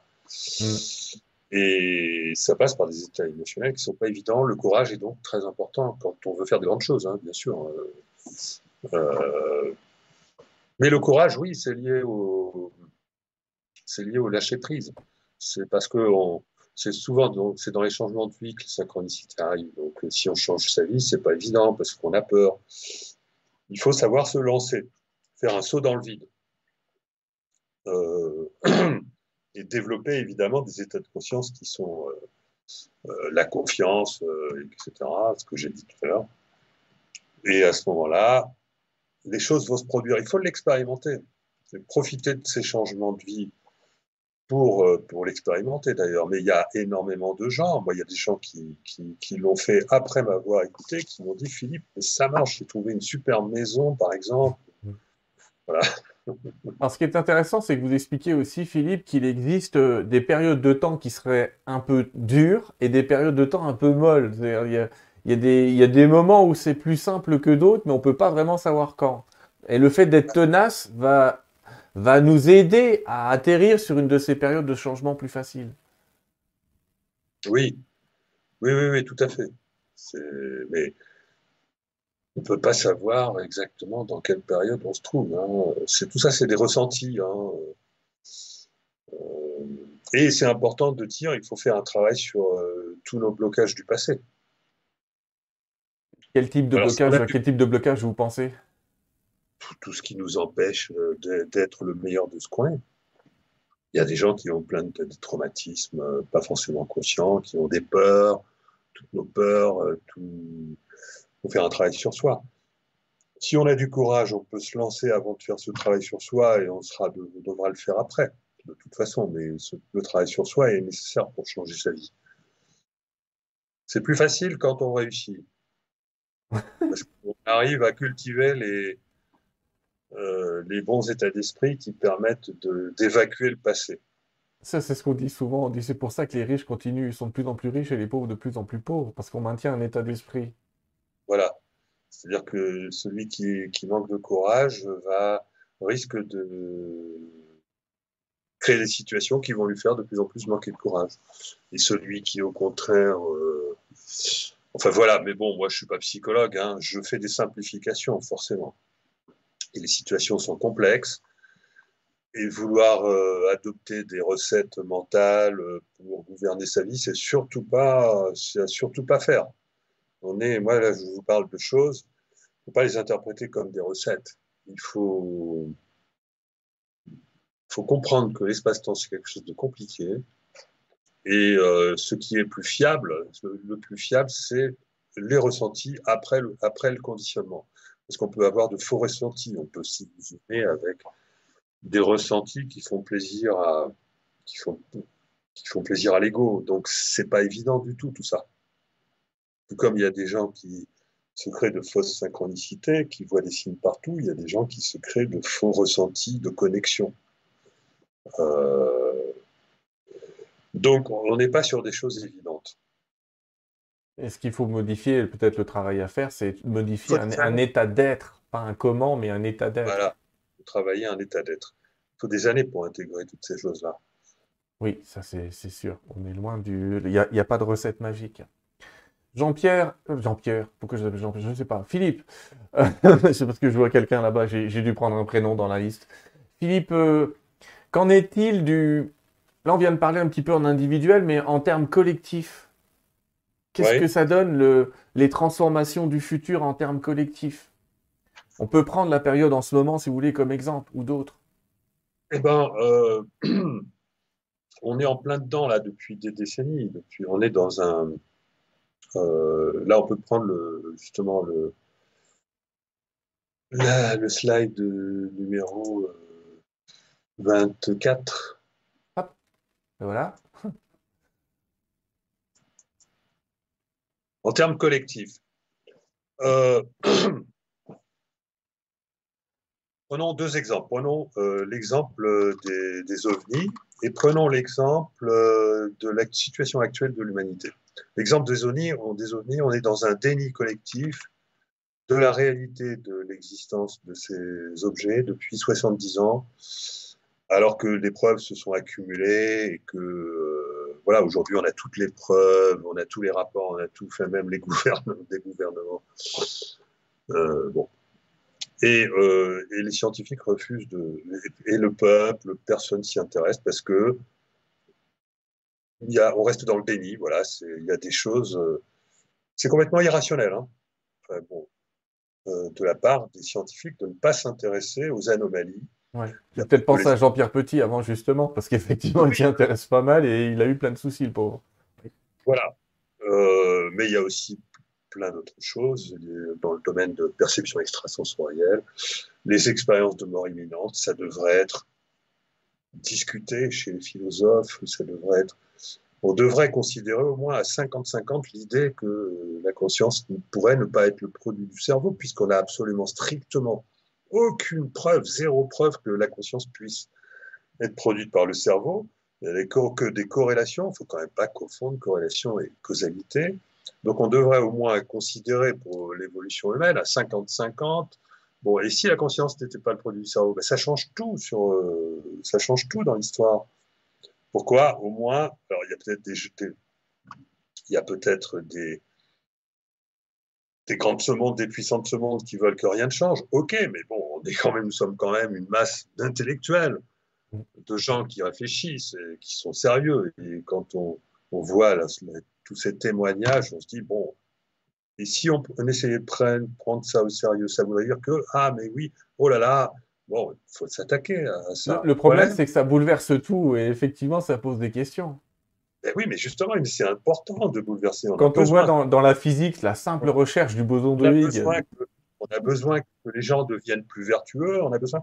Donc, le, fait que les puissants de ce monde veulent mettre tout sous. Ça, c'est la théorie complotiste. Euh, veulent tout cacher. Euh, ça, pas, ça ne peut pas être une explication parce qu'ils sont trop peu. D'accord? L'explication, c'est que nous construisons notre futur par notre conscience collective et que nous avons créé un futur actuel qui est le résultat de notre système de pensée d'il y a plusieurs décennies, à l'époque où on était tous matérialistes. Maintenant, on est peut-être... Euh, je ne parle pas de la religion, parce que la religion, elle est souvent matérialiste aussi, mais admettons qu'on soit les 10%, 20% d'éveillés, qui, qui, ont compris ce nouveau paradigme et le fait que la conscience n'étant pas le cerveau, ça, ça, ouvre des horizons considérables et que donc euh, on a commencé à se construire un, un nouveau futur, mais l'ancien résiste. C'est ça qui explique le délit. Le, ce qu'on appelle l'élusivité, c'est un gros mot, L'élusivité, c'est le fait qu'on n'arrive jamais à la preuve de ces phénomènes. Donc on dit ils n'existent pas, mais c'est pas qu'il n'y a pas la preuve, c'est qu'il y a le, déni de la preuve et qu'il y a l'impossibilité, s'ajoute à ça l'impossibilité de la preuve absolue, parce que s'il y avait la preuve absolue euh, qui remontait dans les médias, ça changerait tellement notre futur collectif, que c'est pas possible parce que ce futur est encore impossible. C'est le pointillé que j'ai mis là. On va, on va regarder. Pourtant, c'est déjà arrivé dans l'histoire de s'apercevoir que quand une équipe de scientifiques fait une découverte que tout le monde présupposait, il y a plein de labos dans le monde entier qui se mettent à faire la même découverte en même temps, comme si cette découverte était devenue possible alors qu'elle l'était pas auparavant. Ça, c'est un aspect des choses, mais ça, c'est le moyen de faire évoluer les choses doucement. Et euh, c'est pas le moyen de faire. Enfin, bon, il y a un moyen de faire évoluer les choses euh, brutalement, qui est ce qu'on vit aujourd'hui avec le coronavirus, mm. qui, est une, qui est une crise, qui est une véritable résistance d'un ancien futur. Alors mm. là, euh, le, la, la, dictature sanitaire, enfin l'arrivée du virus, c'est un heureux événement. Ça, c'est mon interprétation que je développe dans mon prochain livre. C'est un heureux événement il n'est pas, resté, pas resté longtemps heureux, hein, parce que c'est la réaction humaine à cet événement qui a été déplorable. C'est un, heureux événement qui est venu nous montrer qu'on avait la capacité, à l'échelle humaine, de faire des choses considérables pour changer la planète, pour la dépolluer, etc. Imaginez, par,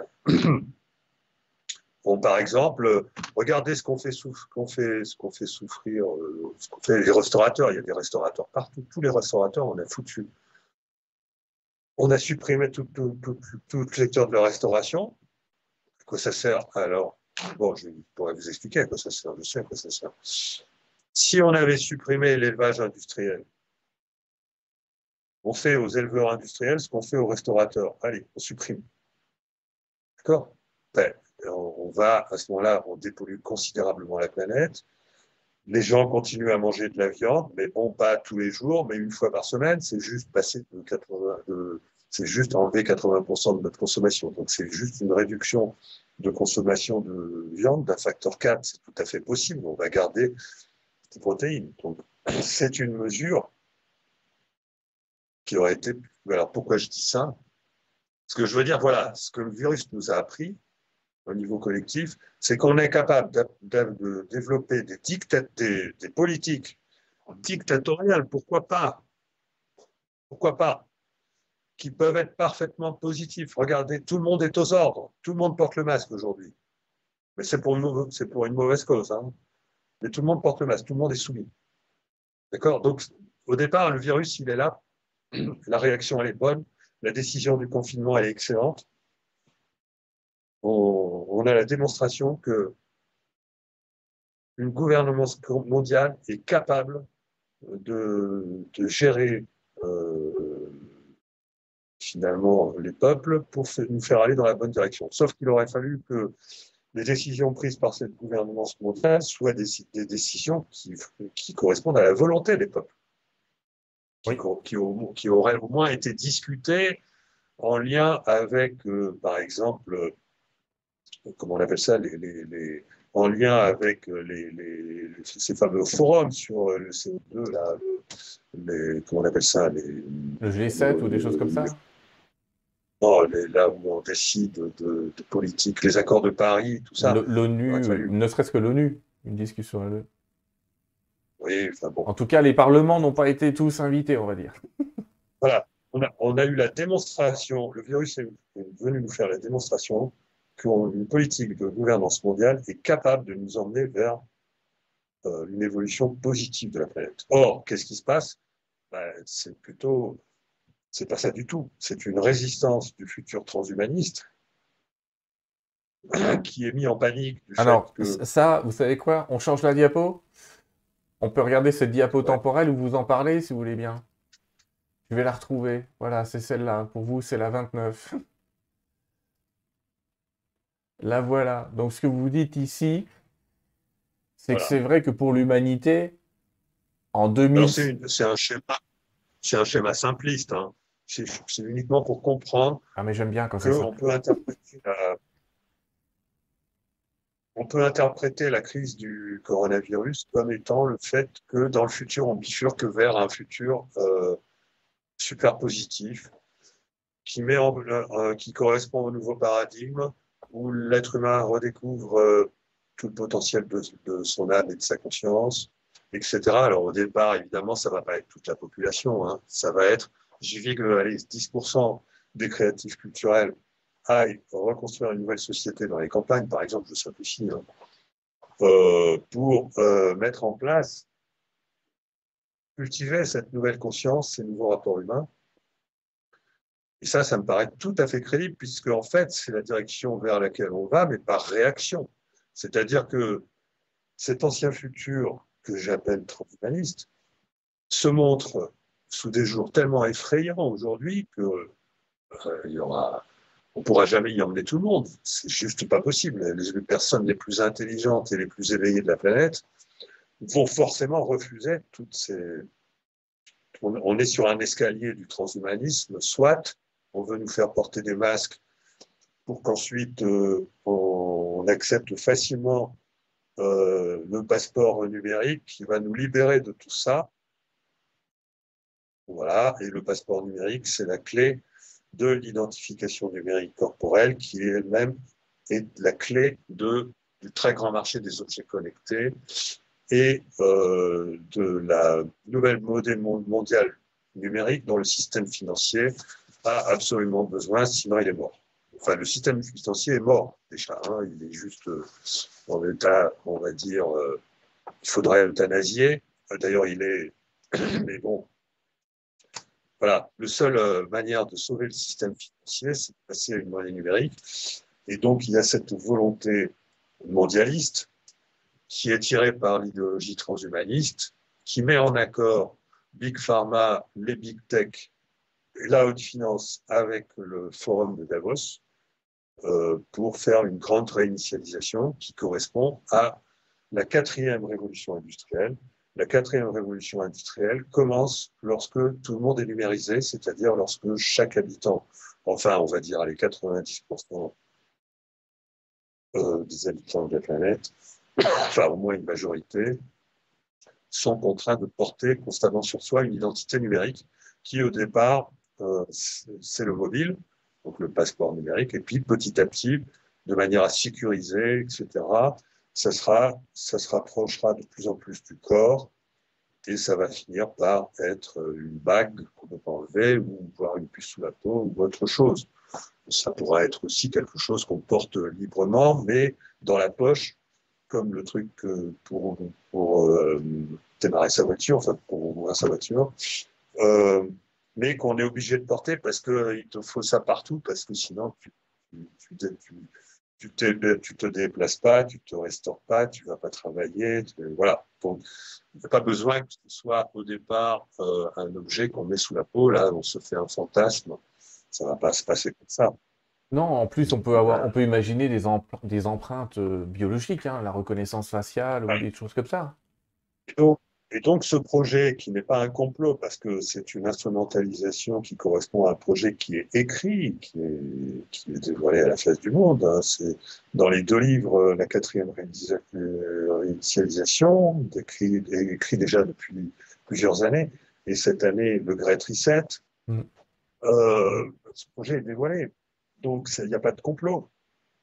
Ce que vous êtes en train de nous euh, dire, Philippe, je, voudrais préciser à nos amis, même si on a, on a des petits soucis techniques avec Skype, mais on vous entend quand même, donc ça va aller. La voix, ça passe. C'est l'image qui saccade un peu, mais la voix, ça va. Vous n'avez rien contre l'informatisation. Vous, avez, vous êtes quelqu'un qui a développé tout un tas de techniques liées à l'informatique. Vous êtes juste en train de dire le biais est dangereux quand on n'aura plus des rapports euh, humains de gré à gré et quand c'est une machine qui viendra décider de, une machine ou une condition qui viendra décider de ce qu'on a le droit de faire. Oui, enfin, ça, c'est décrit d'une manière euh, vraiment très, très négative. Avant d'arriver là, mm. on, aura perdu de la liberté pour d'autres raisons. Euh, ça va, ça va être insidieux. C'est comme la, la, grenouille qui cuit lentement. Euh, ça va commencer par l'identité numérique. C'est ce que je pense aussi. entre, nous, et je vais pas. C'est la seule fois où je vais vous parler de, de ce que je perçois, de ce que je perçois dans d'autres univers. Clairement, ce passeport numérique est la pire des erreurs à commettre. Voilà.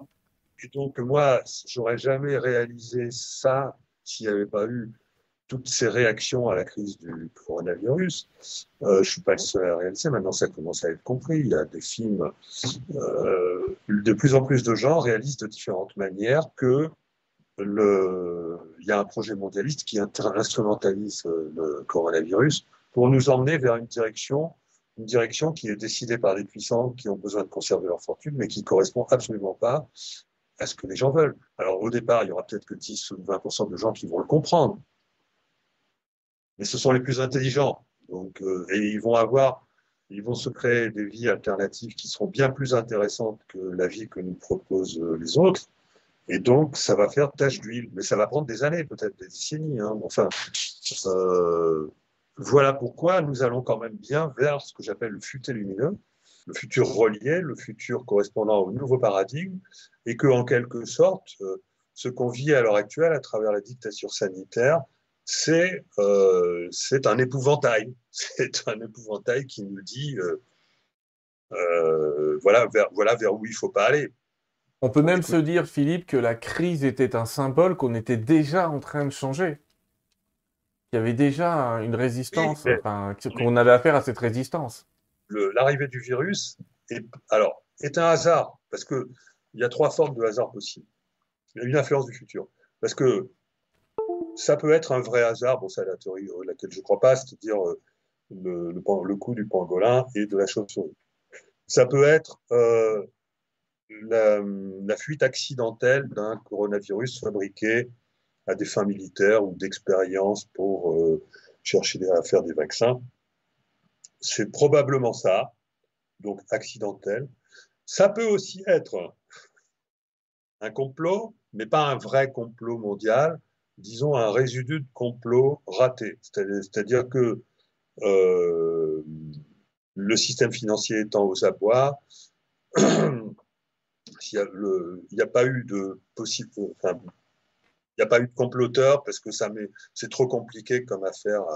Mais par contre, il y a peut-être eu des individus isolés qui ont décidé quand même de, faire ça, mais qui n'ont pas réalisé ça de manière coordonnée avec un, un, véritable projet mondialiste. Donc on peut considérer, allez, appelons ça un complot raté, mais faut pas le considérer comme un complot parce que c'est un acte isolé. Un acte isolé, même s'il n'est pas tout à fait isolé, il peut être considéré comme un accident.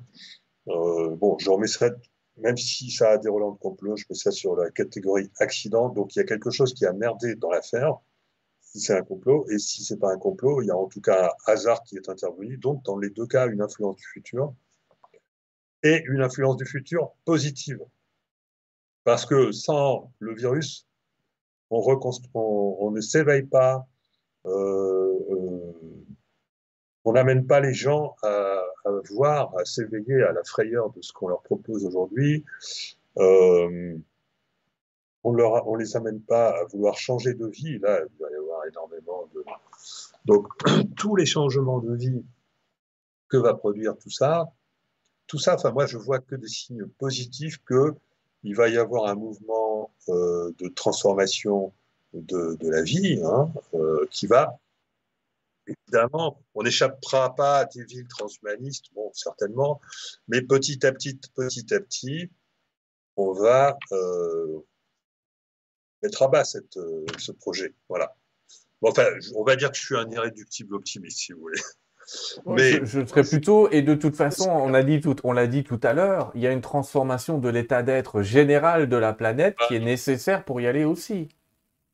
C'est cette transformation de l'état d'être qui, dans le futur, a trouvé comme moyen de, créer cette, euh, ce, virus pour arriver à trouver un pont pour, pour qu'il y ait cette, cette espèce de, de réveil, quoi.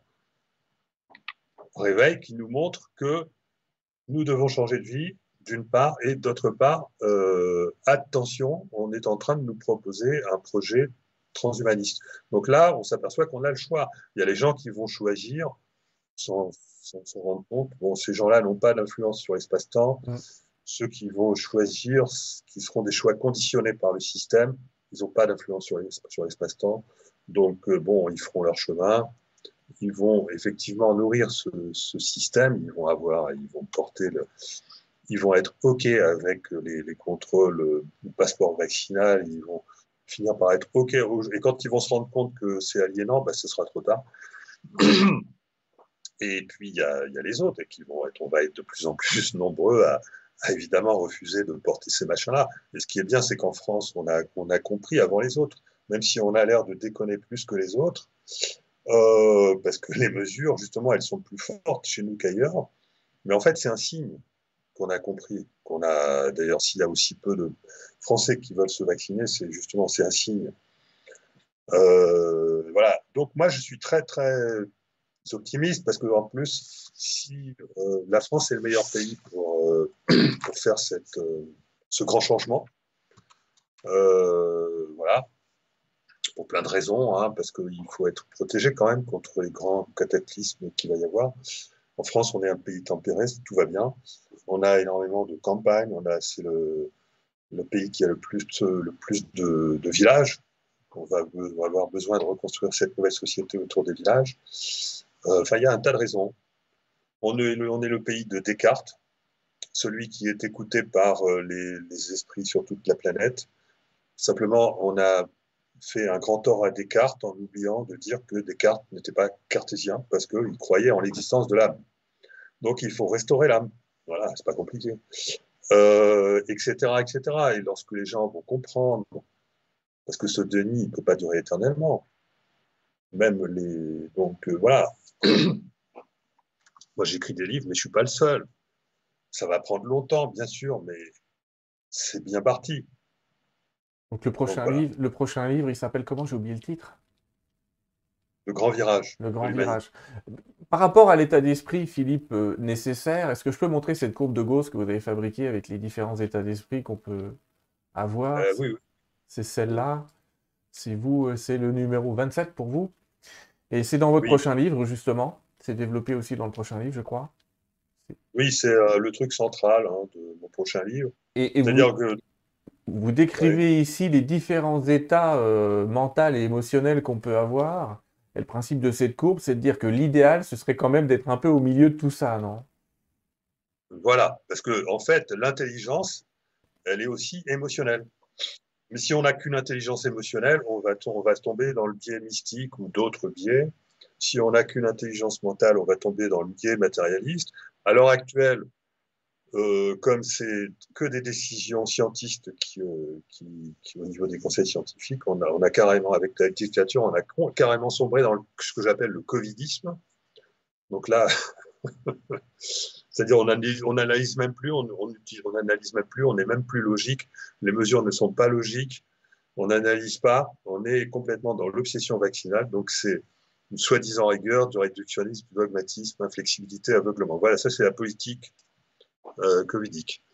Bon, euh, là pour dire, là vraiment, euh, on, est, enfin bon, à une perte considérable de crédibilité évidemment de tous les scientistes, de tous les matérialistes qui ont décidé euh, toutes ces mesures et on va finir par s'en rendre compte. Hein, on se rend compte. Euh, bien entendu, il fallait pas agir comme on a agi, il fallait conserver de l'ouverture d'esprit, de la présence d'esprit, ne pas confiner, ne pas masquer les gens. Et on avait des données quand même qui nous laissaient croire, comprendre que c'était pour les gens de moins de, pour les gens qui sont pas à la retraite, finalement, c'est comme une grippe ordinaire, ce machin-là, et que la moyenne d'âge des, des morts, c'est 80 ans ou 85, je sais pas. Enfin bon, on, on, on, on, pouvait décider, ou même si on faisait une erreur au premier confinement, on pouvait décider que euh, bon, après, bon, ben, on s'intéresse plus particulièrement aux personnes âgées. On confine à la limite les personnes âgées. Et surtout, on, leur file les traitements qu'on connaît maintenant, mais on fait rien de tout ça. Donc, les gens vont finir par se rendre compte. Et comme, justement, ils vont finir par se rendre compte, c'est la raison pour laquelle il y a, une telle censure. C'est-à-dire qu'il y a une, carrément une dictature médiatique aujourd'hui où euh, on, en est revenu aux, aux, périodes les plus sombres de, de l'histoire. Mais c'est juste pas possible, ça va pas marcher. Je peux pas imaginer ça. Moi, je peux pas imaginer que le, les Français acceptent du jour au lendemain une dictature qui va finir par leur dictater le, la, le passeport euh, numérique, le passeport euh, vaccinal. Bon, c'est n'importe quoi avec un vaccin qui marche même pas. Beaucoup font, Donc, la, beaucoup font la comparaison avec le livre 1984, mais c'est vrai que c'est troublant. Donc troublant. on est sur une résistance d'un futur ouais. qui devient, mais alors, complètement voyant et pas du tout crédible, effrayant. Donc il faut être optimiste. Voilà, mais simplement il est normal que cette bête se débatte. Il est normal que, que, cette, dictature fasse tout ce qu'il a en son pouvoir pour aller jusqu'au bout parce qu'elle ne peut pas revenir en arrière, parce que si revenir en arrière, c'est dire, euh, ben, on avait tort, c'est juste pas possible, c'est juste pas, vous pouvez pas imaginer que les médias disent on s'est trompé, que les politiques disent on s'est trompé, que c'est juste pas possible. Ils sont obligés d'aller jusqu'au bout. Ils ils veulent pas que, se dévoile le fait qu'ils se sont plantés. Le fait que finalement, le virus, il est pas, il, se serait pas planté si le virus avait été 10 à 100 fois plus virulent. Mais là, un, un truc qui peut se gérer avec des traitements, euh, non. Euh, donc voilà, donc c'est une résistance d'un ancien futur qui n'a pas fini de nous emmerder, hein, parce qu'ils vont faire. Il va y avoir une dictature, hein. ils vont nous la faire. Donc ils vont on, essayer. On, pas... on va dire ça comme ça. Il faut rien faire, on peut rien faire. Moi, je, je porte pas le masque ou je le mets, mais je suis obligé de le mettre quand même là, et puis je suis obligé de le remonter là. Sinon, il y a plein de gens qui me disent, ouais euh, comme aux caisses des supermarchés, je suis obligé de le remonter parce que sinon, ben vous pouvez pas vivre dans un monde où on vous fait sans arrêt encore que c'est. Enfin voilà. Donc l'illogisme, euh, on est entre nous, hein, on, on, est que 7000. Euh, l'illogisme, il est, euh, je trouve, dans l'idée de vaccinale, c'est de se dire ceux qui sont vaccinés pourront faire des choses. Or, ceux qui sont vaccinés, théoriquement, ne risquent plus rien. Même pas à rencontrer et... des gens qui sont malades. Ils risquent rien, les pauvres. On va pas commencer à faire la liste de tous les trucs complètement. Mais c'est vrai que c'est illogique. Il y a un truc qui colle pas. En tout cas, voilà. peu importe ce que vous êtes en train de dire, Philippe, voilà, c'est que message, cette résistance message... du futur, elle est pratiquement euh, nulle et non avenue. À un moment, euh, c'est du débat. Le, fut, le futur, comme vous l'appelez, ce débat. Le futur est foutu, c'est pour ça. Mmh.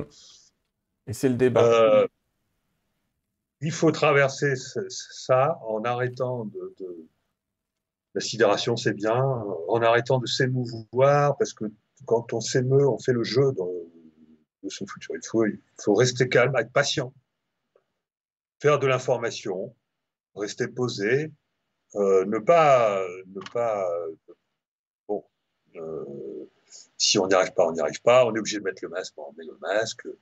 On est censuré, ben on, fait, on fait attention à pas faire attention, on fait attention à ce qu'on publie, sinon on va, on va, se retrouver dans un camp un jour. C'est possible que cette vidéo disparaisse, les amis, enregistrée là, on sait jamais. euh, voilà, donc il faut rester confiant en se disant le temps joue pour nous, joue pour le, le futur lumineux, c'est-à-dire le, futur, le nouveau, celui où on va enfin euh, déployer, on va, on va revenir entre êtres humains. Euh, voilà. C'est tellement caricatural qu'il ne faut pas s'inquiéter. Voilà. Faut pas... Font que des conneries depuis le début, ils ne s'arrêtent pas. Il y a des livres écrits là-dessus. C'était gros comme une maison qu'ils allaient se planter avec le vaccin. Ça y est, ils se sont plantés avec le vaccin. Les pays où, regardez sur euh, les statistiques officielles, les grands pays où ils vaccinent, ce sont les pays où il y a une explosion euh, des morts après. Bon, allez, on va mettre ça de côté, Philippe. On va dire que tout va bien, tout va bien aller. On va pas s'enfoncer. On ne nous créons pas de soucis, ni vous ni moi. Je vous remercie pour. On a eu une bonne explication euh, de, tout ça. On peut prendre quelques questions, Philippe? Euh, Oui, on peut prendre quelques questions, bien sûr. On n'a pas vu toutes les diapos. On n'a pas vu toutes les ah diapos, les amis. Ouais, ouais. On n'a pas vu toutes les diapos, les amis, mais Philippe a fait quand même beaucoup d'interviews sur beaucoup de médias. Donc je vous invite aussi à écouter les autres interviews qu'il a données à d'autres médias. Hein. Il n'y a pas que Terre 2 dans la vie, heureusement. La première des questions, je vais vous la poser. Les amis, si vous voulez poser des questions, je vous invite à mettre point d'interrogation, point d'interrogation et votre question, parce que comme ça défile pas mal, je n'arrive pas à voir vos questions. La première que je vais vous poser, Philippe, c'est quelles sont les lectures qui seraient plutôt d'un ordre spirituel qui vous ont conforté ou influencé peut-être? On a parlé tout à l'heure du dialogue avec l'ange, mais est-ce qu'il y en a d'autres? Oh ben, Avant, euh, je... j'avais lu euh, Enquête sur l'existence des anges gardiens de Serge On l'a eu ici il n'y a pas longtemps. C'est parce que je cherchais à l'époque, euh, j'avais compris qu'il y avait une notion de reliance à développer dans ma théorie et euh, je me suis dit que j'allais trouver ça dans, dans les trucs d'ange, mais bon, il n'y avait rien qui me... Euh, enfin, moi, c'est bon. Je doutais beaucoup et énormément. Donc j'ai lu ce livre parce que Pierre Jovanovic euh, me paraissait un type sensé. Il avait écrit ça, tiens, je vais lire. Et effectivement, euh, ça m'a mis la puce à l'oreille, donc il se passe quelque chose, il y a une sorte de connexion. Je crois pas aux anges, hein. enfin, je crois pas aux... Enfin, en tout cas, toute la sauce autour des anges. Hein. Enfin, je veux bien qu'il y ait une notion d'ange, hein, qui, à mon avis, c'est le soi, ou alors euh, il peut y avoir des entités. Bon, enfin, je ne peux, pas parler de ça. Mais voilà, c'est le seul bouquin. Euh, de bouquins euh, à quel sujet vous faites euh Je cherchais à savoir s'il y a des livres spirituels ou même philosophiques qui vous ont fort, qui ont Plutôt touché quelque chose. Ou... Spirituel, spirituel, spirituel. Euh... Ah, si j'avais lu euh... euh Rencontre avec non Dieu, non, comment ça s'appelle L'île de la l'île de la Ah oui, c'est Conversation avec Dieu. Conversation avec. Mmh. Il a fait 4 tomes, Le quatrième est plus synthétique d'ailleurs. Que j'ai pas que, j'ai trouvé très bien, hein, mais bon, que je ne pouvais pas me résoudre à, prendre au sérieux, euh, que j'ai pris au sérieux après quand même. Puisque maintenant j'accepte l'idée de, de, canal. Bon. Mais bon, tout en restant prudent. Merci. Allez, je vais regarder les questions de nos amis. Euh... Ah, c'est intéressant ça. J'ai compris la notion d'un futur réalisé, mais j'aimerais comprendre concrètement, euh, est-ce que le passé peut changer? Est-ce que quand on change de futur, on a changé le passé? Moi, je pense que oui, voilà. Mais... Par exemple, Philippe, on n'a jamais parlé de... On va parler ensemble, justement, ça introduit une question qui est, est-ce que vous pouvez nous expliquer ce qu'est l'effet Mandela? Ah, ça pourrait être ça, oui, effectivement. Euh, l'effet Mandela, c'est qu'il y a plein de gens qui croient que Mandela est mort en prison, ou qui ont cru à une certaine époque. euh, énormément de gens qui ont cru que Mandela était mort en prison. Bon. Et puis, quand ils ont appris, je ne sais pas combien d'années après, que ben non, Mandela, il est bien vivant, il est sorti de prison, il était président. Ils ont été étonnés, ils se sont dit, non, il y a un truc pas normal là. Alors bon, la question est de ça. Alors donc, l'idée que Mandela est mort en prison est donc devenue une illusion. Mais il n'est pas impossible que Mandela soit pas mort en prison. En tout cas, dans un univers parallèle qui a été vécu peut-être euh, par euh, une partie de l'humanité parce que ça changeait pas, euh, je sais pas. Bon. alors je vais vous donner un exemple pour mieux comprendre. Allons-y. Je me suis fait un bobo il y a quelques années en randonnée. J'étais tout seul, euh, pas un seul témoin. C'était un petit bobo, j'ai un peu saigné. Euh, quelques jours après, le, bobo s'est refermé. Et euh, donc, si aujourd'hui je parle du fait que je me suis fait un bobo, j'invente un passé qui, qui est illusoire. Mais il a très bien pu être réel parce que en se refermant c'est-à-dire, je dis, le, bobo s'est refermé, mais, mais je l'ai oublié dans, dans, ma. Il a été effacé de ma mémoire aussi. C'est-à-dire, il a été effacé de ma mémoire physique et il a été effacé de ma mémoire euh, psychique. D'accord? Il a été effacé des deux mémoires. Donc, il a tout à fait pu arriver, cet événement, sauf qu'aujourd'hui, il est considéré comme une illusion. Parce que c'est forcément une invention, ce que je dis. Parce que je suis en train de dire, je m'en rappelle pas. Donc là, je fais comme si je m'en rappelle je ne peux pas à la fois dire que je m'en rappelle plus et que je m'en rappelle. Mais il est tout à fait possible que je ne m'en rappelle plus. Donc, c'est une invention. Tant, ça oh. peut être une réalité. Donc, le passé peut changer. Intéressant. Et créer, et créer un effet Mandela, effectivement. Je signale qu'ici, euh, euh, et dans une autre émission, on aura le témoignage de quelqu'un qui nous montrera qu'il avait des cicatrices à un moment et que ces cicatrices ont disparu à un autre moment, du jour au lendemain. Des cas particuliers comme ça, c'est quand même assez étrange et que la blessure n'a pas été retrouvée. Tout n'est pas forcément, euh, tout ça s'explique pas forcément par un changement du passé. Non, non, mais par exemple, on a, on a eu euh, le docteur Tellier, qui est le médecin de, de la, des miracles à Lourdes, j'allais dire, c'est le médecin de la, du bureau de constatation des miracles, qui mmh. expliquait que parmi les miracles, il y en a pas beaucoup qui ont été validés en France, hein, je crois qu'on en est, je sais plus si c'est 27, hein, donc c'est pas énorme depuis le début des temps. Certains de ces miracles, on, on a eu la constatation radiographique d'organes qui avaient été euh, totalement régénérés, alors que c'est des organes qui ne se régénèrent pas. C'est-à-dire que le radiologue qui voit la... est, incapable de dire comment cet organe qui n'était plus là est revenu. Ah, il y a des témoignages comme ça. Euh, Jocelyn Morisson l'a rapporté dans un livre qu'il a préfacé sur une expérience de mort imminente célèbre. Hein. Euh, enfin bon.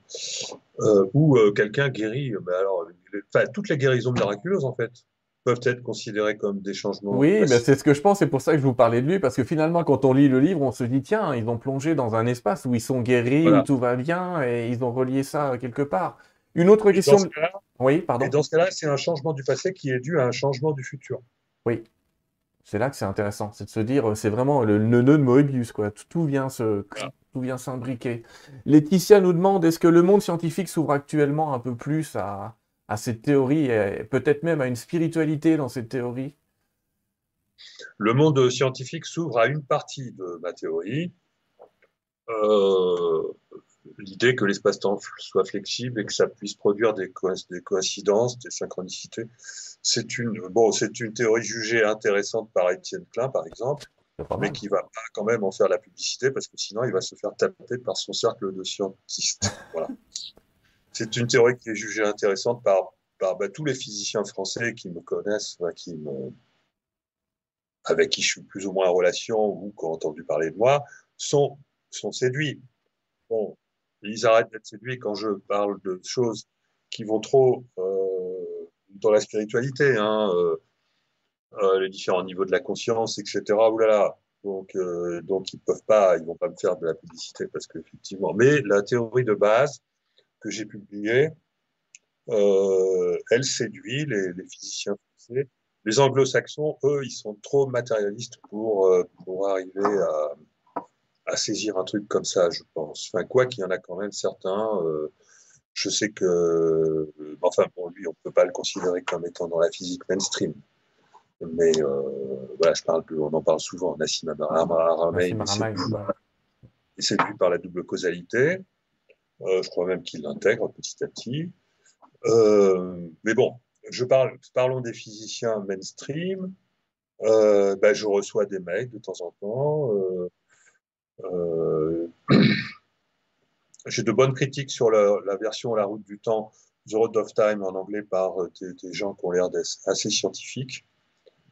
Euh, ils sont moins scientistes, mais beaucoup plus matérialistes, et donc ça a du mal à passer. En France, on est un, nid à scientistes, scientistes, zététiciens et compagnie.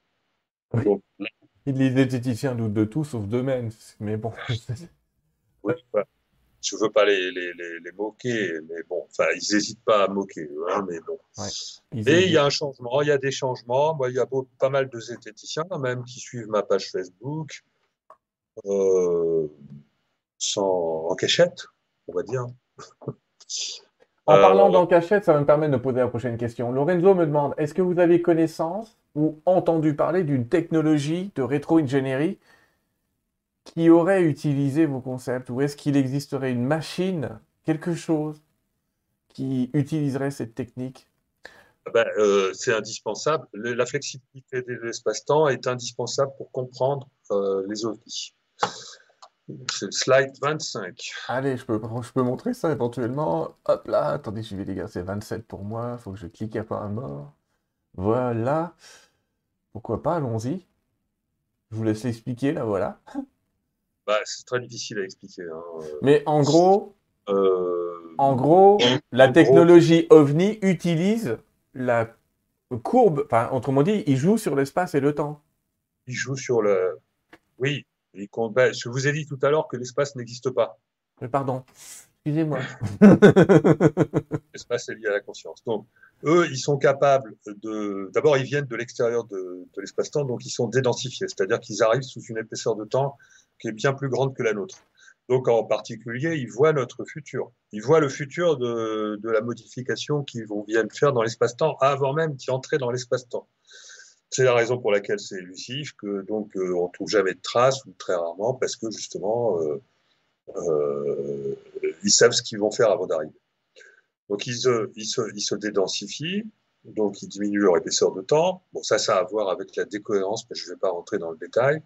Mais il reste à une épaisseur de temps, allez, mettons 10 euh, fois, enfin, ça dépend, variable, juste assez pour se rendre visible, ou des fois, il reste invisible. Parce que l'épaisseur de temps, c'est lié à la densité euh, d'information. Et plus l'information est diluée dans une épaisseur plus grande, et moins la matière apparaît. C'est un peu comme s'il il devenait transparent. Quoi. Mmh. Euh, et le fait d'être dans une épaisseur de temps, dilaté, de temps dilaté, ça supprime la, gravité. C'est pour ça qu'ils peuvent faire ces déplacements absolument incroyables. Euh, parce que la dilatation du temps est en lien avec le, le, fait de contrecarrer le phénomène de décohérence qui est à la base de la fabrique de l'espace-temps. J'aime bien, rien qu'avec cette phrase, Philippe, on vient de perdre 14 téléspectateurs. et oui, non, mais de toute façon, euh, oui, il y a un moment. C'est le truc le plus, le plus difficile à expliquer. Je, je, je, l'explique sur pas mal de pages de mon prochain livre. Euh, il sort quand? C'est une question qu'on m'a posée. Il sort bientôt? Dans, quelques mois? Dans deux mois. Dans deux mois, super. Je vous remontrerai les couvertures tout à l'heure, les amis. Euh, voilà. Et de toute façon, aujourd'hui, ça commence à se, enfin, pas à démocratiser, mais bon, il y a, y a, des physiciens qui ont compris à peu près comment ça marche, d'autres. Euh... Est-ce que vous, qu'est-ce que vous pensez? Je pose la question moi à des persos, celle-là, mais du, du, travail de Jean-Pierre Petit sur. Euh... Ben, Jean-Pierre Petit, c'est pas un ingénieur, par contre, c'est hum. un bon, un bon astrophysicien. Donc sur la technologie, il est, il est à côté de la plaque. Par contre, euh, sur son modèle Janus, euh, à mon avis, euh, c'est quand même pas mal. C'est très intéressant, son modèle Janus. Par contre, moi, je ne suis pas capable de vérifier si ces équations sont, sont, justes. Elles me paraissent séduisantes, moi, elles me plaisent.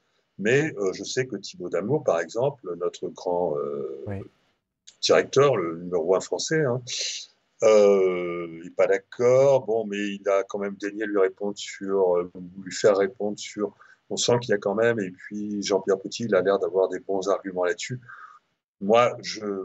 Mais de toute façon, moi, je suis un physicien intuitif. J'ai pas besoin d'aller voir dans le détail des équations pour comprendre que le modèle Janus est très, très intéressant. Et d'ailleurs, moi, j'adopte aussi un modèle à univers miroir euh, dans ma théorie.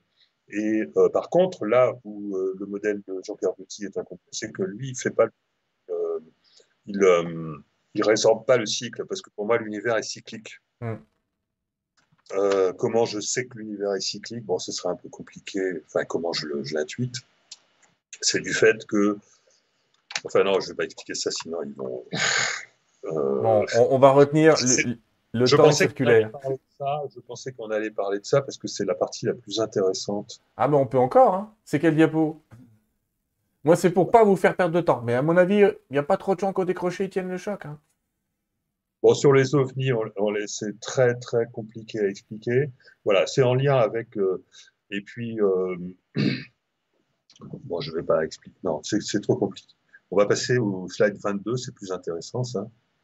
22, ça fait 24. Ah. Allez, c'est celui-là, les amis. Le monde créateur. Voilà, on peut utiliser un modèle à Janus d'ailleurs pour, euh, pour illustrer le monde créateur. Moi, ce que je fais, c'est que, si vous voulez, je reboucle dans le futur l'information. C'est-à-dire que Janus renvoie dans le passé l'information, renvoie l'information qui est derrière le trou noir euh, sur l'autre versant de notre univers, y compris le Big Bang, je crois, il me semble. Euh, ce qui explique d'ailleurs effectivement la, ce qui est séduisant dans le modèle de Jean-Pierre Petit, c'est le, le fait qu'il arrive à expliquer euh, le déficit d'antimatière, la matière noire, euh, l'énergie noire et la matière noire peut-être, ça je suis moins sûr. Donc par contre, euh, on sait aujourd'hui que, enfin moi j'ai deux raisons de penser qu'il faut reboucler ça dans le futur. La première raison, c'est que les physiciens découvrent aujourd'hui par leurs calculs, d'ailleurs ils vont, ils vont dans des modèles comme ça, l'univers miroir hein, de plus en plus, l'information qui passe dans les trous noirs, elle se retrouve quasi instantanément dans le futur et elle rejaillit dans un autre univers par l'intermédiaire de trous blancs, c'est-à-dire dans un futur potentiel de notre univers. Mm. Parce que moi, j'interprète pas le multivers de la même façon que les physiciens. Donc pour moi, ça rejaillit dans notre univers, sauf que c'est pas notre ligne temporelle actuelle nécessairement. Et c'est très intéressant que ce soit comme ça d'ailleurs. Une autre raison, c'est que euh, le modèle holographique le plus, le plus euh, là je vous parle que de trucs qui sont bien admis en physique, enfin en tout cas qui sont proposés par les physiciens de la planète qui sont les plus sérieux. Hein. Donc là, c'est en l'occurrence HTK et Rorelli qui proposent cette histoire d'informations qui se retrouvent dans le futur. Et euh, vous avez le plus grand physicien de la planète, celui qui a le plus de citations, Joan Baldacena, qui a proposé un modèle holographique de l'univers dans lesquels on retrouve, euh, euh, retrouve la théorie des cordes. Et donc, on peut interpréter les, commencer à interpréter les dimensions supplémentaires. Et parmi ces dimensions supplémentaires de la théorie des cordes, il y en a qui, il y en a suivant les modèles, 4 à 3, 4 à 5, je crois, euh, qui décrivent euh, les trous noirs. Euh, or, la, la, théorie des cordes, c'est une théorie déterministe qui est complète en rajoutant des dimensions. Or, moi, je sais que euh, si on décrit le futur à partir de l'information qui se trouve uniquement à l'origine de notre univers sur une surface horizon, la physique est indéterministe. Ça, je l'ai montré dans ma publication. Donc euh, là, il y a comme une incompatibilité, soit j'ai tort, soit c'est le modèle du Baltakena qui a tort. Donc non, c'est le modèle Takena qui a raison et moi j'ai tort. Alors que Qu'est-ce que je fais? Je jette ma théorie? Non, il y a une solution. C'est de dire que les dimensions supplémentaires qui servent à décrire les trous noirs, l'information au-delà des trous noirs, on les retrouve dans le futur. Et là, à ce moment-là, on reboucle avec ma théorie, puisque moi, je dis qu'il y a au moins trois dimensions supplémentaires dans le futur. Voilà. Donc, deux raisons euh, de physique mainstream de penser qu'on vit dans un univers cyclique et j'ai euh, une raison qui est la physique que je propose de la conscience, qui est qu'il est nécessaire que nous ayons un soi qui soit justement dans cet univers, ou au moins qui puisse travailler dessus, euh, parce que c'est lui qui euh, gère l'information de notre futur. Pendant que nous, on construit notre passé, lui construit notre futur. Sauf qu'il choisit des lignes temporelles pour nous, mais il attend qu'on les... C'est comme si quelque chose nous, nous balançait dans un trou noir euh, le temps. Alors, il ne faut pas rentrer dans tout le détail. Voyons ce qui se passe de l'autre côté des trous noirs et, du Big Bang comme, d'après moi, ce qu'on appelle le monde créateur, puisque c'est là que est conçu notre futur. Euh, simplement, euh, nous avons le libre arbitre et aussi la possibilité de ne pas nous connecter. Dans ce cas-là, toute cette conception ne sert à rien. Si on veut aller vers notre meilleur futur, qui est conçu par notre soi, il faut essayer de le capter. C'est la base de la spiritualité. Donc cette conception cyclique de, l'univers, que j'ai encore résumé aussi euh, euh, dans le chapitre, dans le, slide 28, d'une façon un petit peu plus ésotérique. Euh, elle fait intervenir, et ça c'est le truc fondamental, le plus important, trois temps. Et non pas un seul, donc il faut ajouter deux dimensions. Donc on vit dans un univers cyclique à 12 dimensions. Ces trois temps sont Chronos, qui est le temps habituel qu'on connaît, c'est aussi Kéros qui est le temps des opportunités, c'est le moment des synchronicités ou des intuitions. Et le temps Aion, c'est le temps dans lequel euh, notre soi conçoit nos meilleurs futurs possibles. Voilà. Donc, euh, toute la spiritualité se décline dans l'interaction entre Kéros et Aion, c'est-à-dire dans l'interaction entre les choix du moi et les choix du soi. Les choix du moi, c'est si on fait attention dans l'épaisseur du présent, on est capable de détecter kéros, c'est-à-dire le fait que il se présente à nous une bifurcation qui va pouvoir changer notre vie. Mais pour ça, il faut développer cette spiritualité qui fait qu'on on est automatiquement guidé. Voilà. Bon, voilà, je pense que j'ai résumé. Et puis, euh, c'est à travers cette euh, notion d'univers cyclique qu'on peut plus facilement comprendre cette histoire de vie simultanée, de vie rejouée, de voilà, euh, du fait que le XXe siècle, le XXIe siècle aurait pu être joué plusieurs fois. Euh, voilà. Et que, et que donc, on, notre, notre soi, évidemment, il va pas. Parce que nous, on n'est qu'un instant dans l'éternité de notre soi. Et évidemment qu'il a forcément plusieurs autres moi. Et que donc, évidemment, qu'on a des incarnations simultanées, que lui a des incarnations simultanées qui correspondent pour nous à des réincarnations. Voilà. Ou d'autres types de nuances. Euh, est-ce qu'il y a une diapo qu'on a oubliée, Philippe ou... Ah non, non, mais on va pas toutes les faire. Là, non, parce que c'est pour ça que j'en ai zappé, parce que Philippe m'a donné plein de diapos toutes plus intéressantes ah. les unes que les autres. Je vous ai pas passé celle que j'ai pas compris d'ailleurs. Mais euh, on, discutera peut-être un autre jour. Euh, Philippe, j'ai une dernière question parce que comme ça je vais pouvoir vous libérer. Et, vous libérer aussi les amis, parce que je vois que certains sont partis se coucher, ce que je comprends. Euh, la question, ah j'ai oublié, ça a défilé, peu importe qui me l'a posé, c'est si nous étions 2 millions à nous réunir en faisant une sorte de prière, en priant pour que le meilleur arrive, est-ce que ça arriverait plus vite? Est-ce que le fait qu'on se réunisse et qu'on pense la même chose au même moment accélère un potentiel? J'essaye de voir un peu. En gros, je pose la question du pouvoir de la prière, quasiment, là. Commune. Euh, Selon vous, hein, il n'y a pas de réponse définitive. J'y crois un peu, mais pas trop. Je ne pense pas que ça puisse être aisément. Euh, je pense qu'il vaut mieux constituer des petits groupes qui sont vraiment en symbiose, euh, déjà pour vérifier que ça marche. Sur des événements, euh, faire des modifications de moindre ampleur, mais un petit groupe qui, de personnes qui s'entendent bien peuvent essayer de faire des expériences ensemble pour voir si elles arrivent à, modifier localement la réalité. Alors, quand il, je vais mettre un bémol quand même là-dedans, souvent parce que je, je participais à une de ces expériences-là, et ça n'a pas marché parce que ça a consisté à agir pour guérir quelqu'un. Mais vous ne pouvez pas guérir quelqu'un si cette personne n'a pas en elle-même le choix. Tout ce qui concerne l'action sur les autres, ça relève du libre arbitre. Ça marche pas. Il vaut mieux agir sur des événements. Voilà. Euh, il vaut mieux agir sur des événements qui ne font pas intervenir euh, les choix ou le libre arbitre euh, des personnes. Voilà. Donc, si vous essayez de constituer, je pense, hein, si vous essayez de constituer des petits groupes d'une dizaine de personnes, par exemple, euh, vingtaine peut-être, qui se mettent sur la même longueur d'onde, parce que c'est la longueur d'onde va jouer.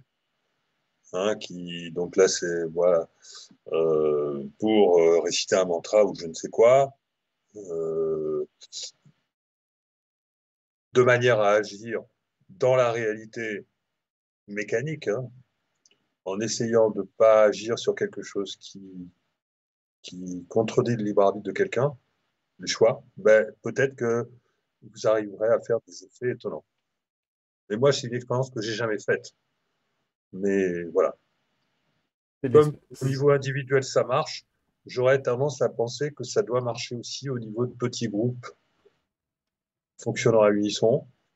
Après, euh, je crois pas trop aux grandes prières là, euh, euh, avec un nombre important de, de personnes, parce qu'il y a un effet de brouillage à mon avis, et puis euh, un brouillage mental. Ouais, je pense aussi qu'il y a un brouillage mental et c'est pour ça, enfin, personnellement, j'ai créé un petit groupe de prière, mais on utilise, je sais pas comment vous dire, on a un support, on a une image qu'on utilise tous. Enfin, on utilise une même résonance d'utiliser le même objet, dans le même sens, dans le même endroit. Mais je suis d'accord, il peut y avoir du brouillage.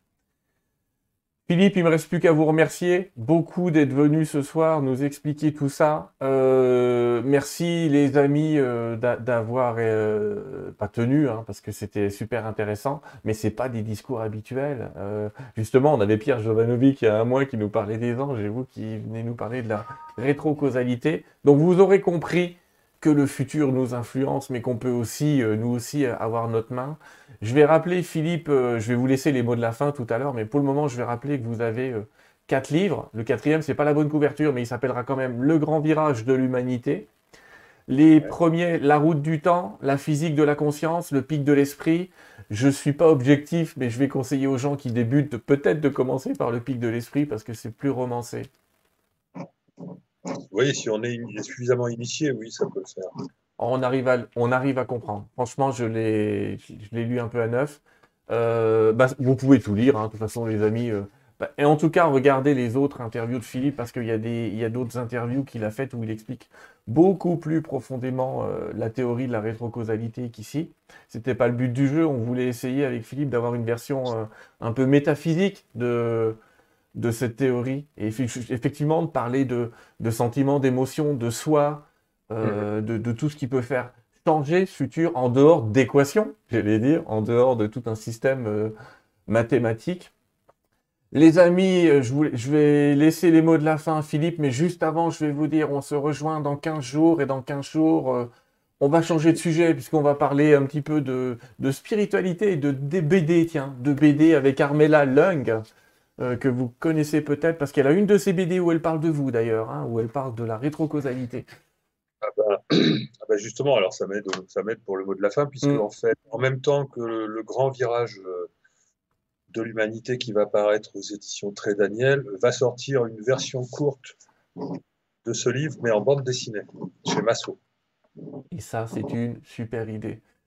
Si on devait retenir Philippe, si on devait retenir en quelques mots ce que vous nous conseillez pour aller vers, vers ce que j'appelle moi Terre 2, autrement dit d'aller vers cette, vers cette Terre euh, dans son meilleur état, en quelques mots, ah ben. qu'est-ce que vous pourriez nous dire?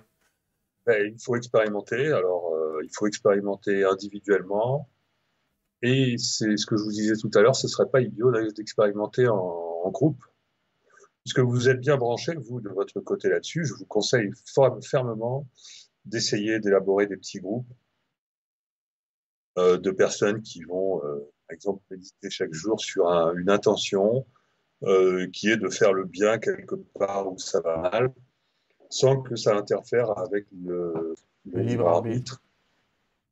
Et choisir des situations qui sont, euh, qui sont euh, complexes et qu'on veut, euh, qu'on veut arranger. Quoi, hein. En essayant d'éviter le fait des situations qui sont de toute façon créées parce qu'il y a, y a des personnages qui, qui, qui, vivent leur karma en quelque sorte, qui, qui ont besoin de vivre ça, de foutre cette merde, si on veut dire. Mmh. Si on peut dire. Euh, parce que, donc, si vous essayez de choisir des situations qui sont plus du ressort mécanique, comme le font les, les anciens, les, les chamans, hein, euh, peut-être que vous pouvez arriver à, des résultats. Moi, je suis attaché aux démonstrations euh, expérimentales de tout ça. Euh, je suis très intéressé par euh, des expériences qui seraient faites dans ce sens je peux même les conseiller un petit peu, d'après les notions que j'ai, qui sont peut-être plus rationnelles que les notions purement religieuses, traditionnelles. Donc voilà, voilà ce que, ce que j'aurais à, conseiller sur. J'aime bien que ce que je, ce que je raconte, enfin, moi, mon, mon intention, ma volonté, c'est que ce que je raconte, parce que j'en suis convaincu à 100%, euh, rentre dans,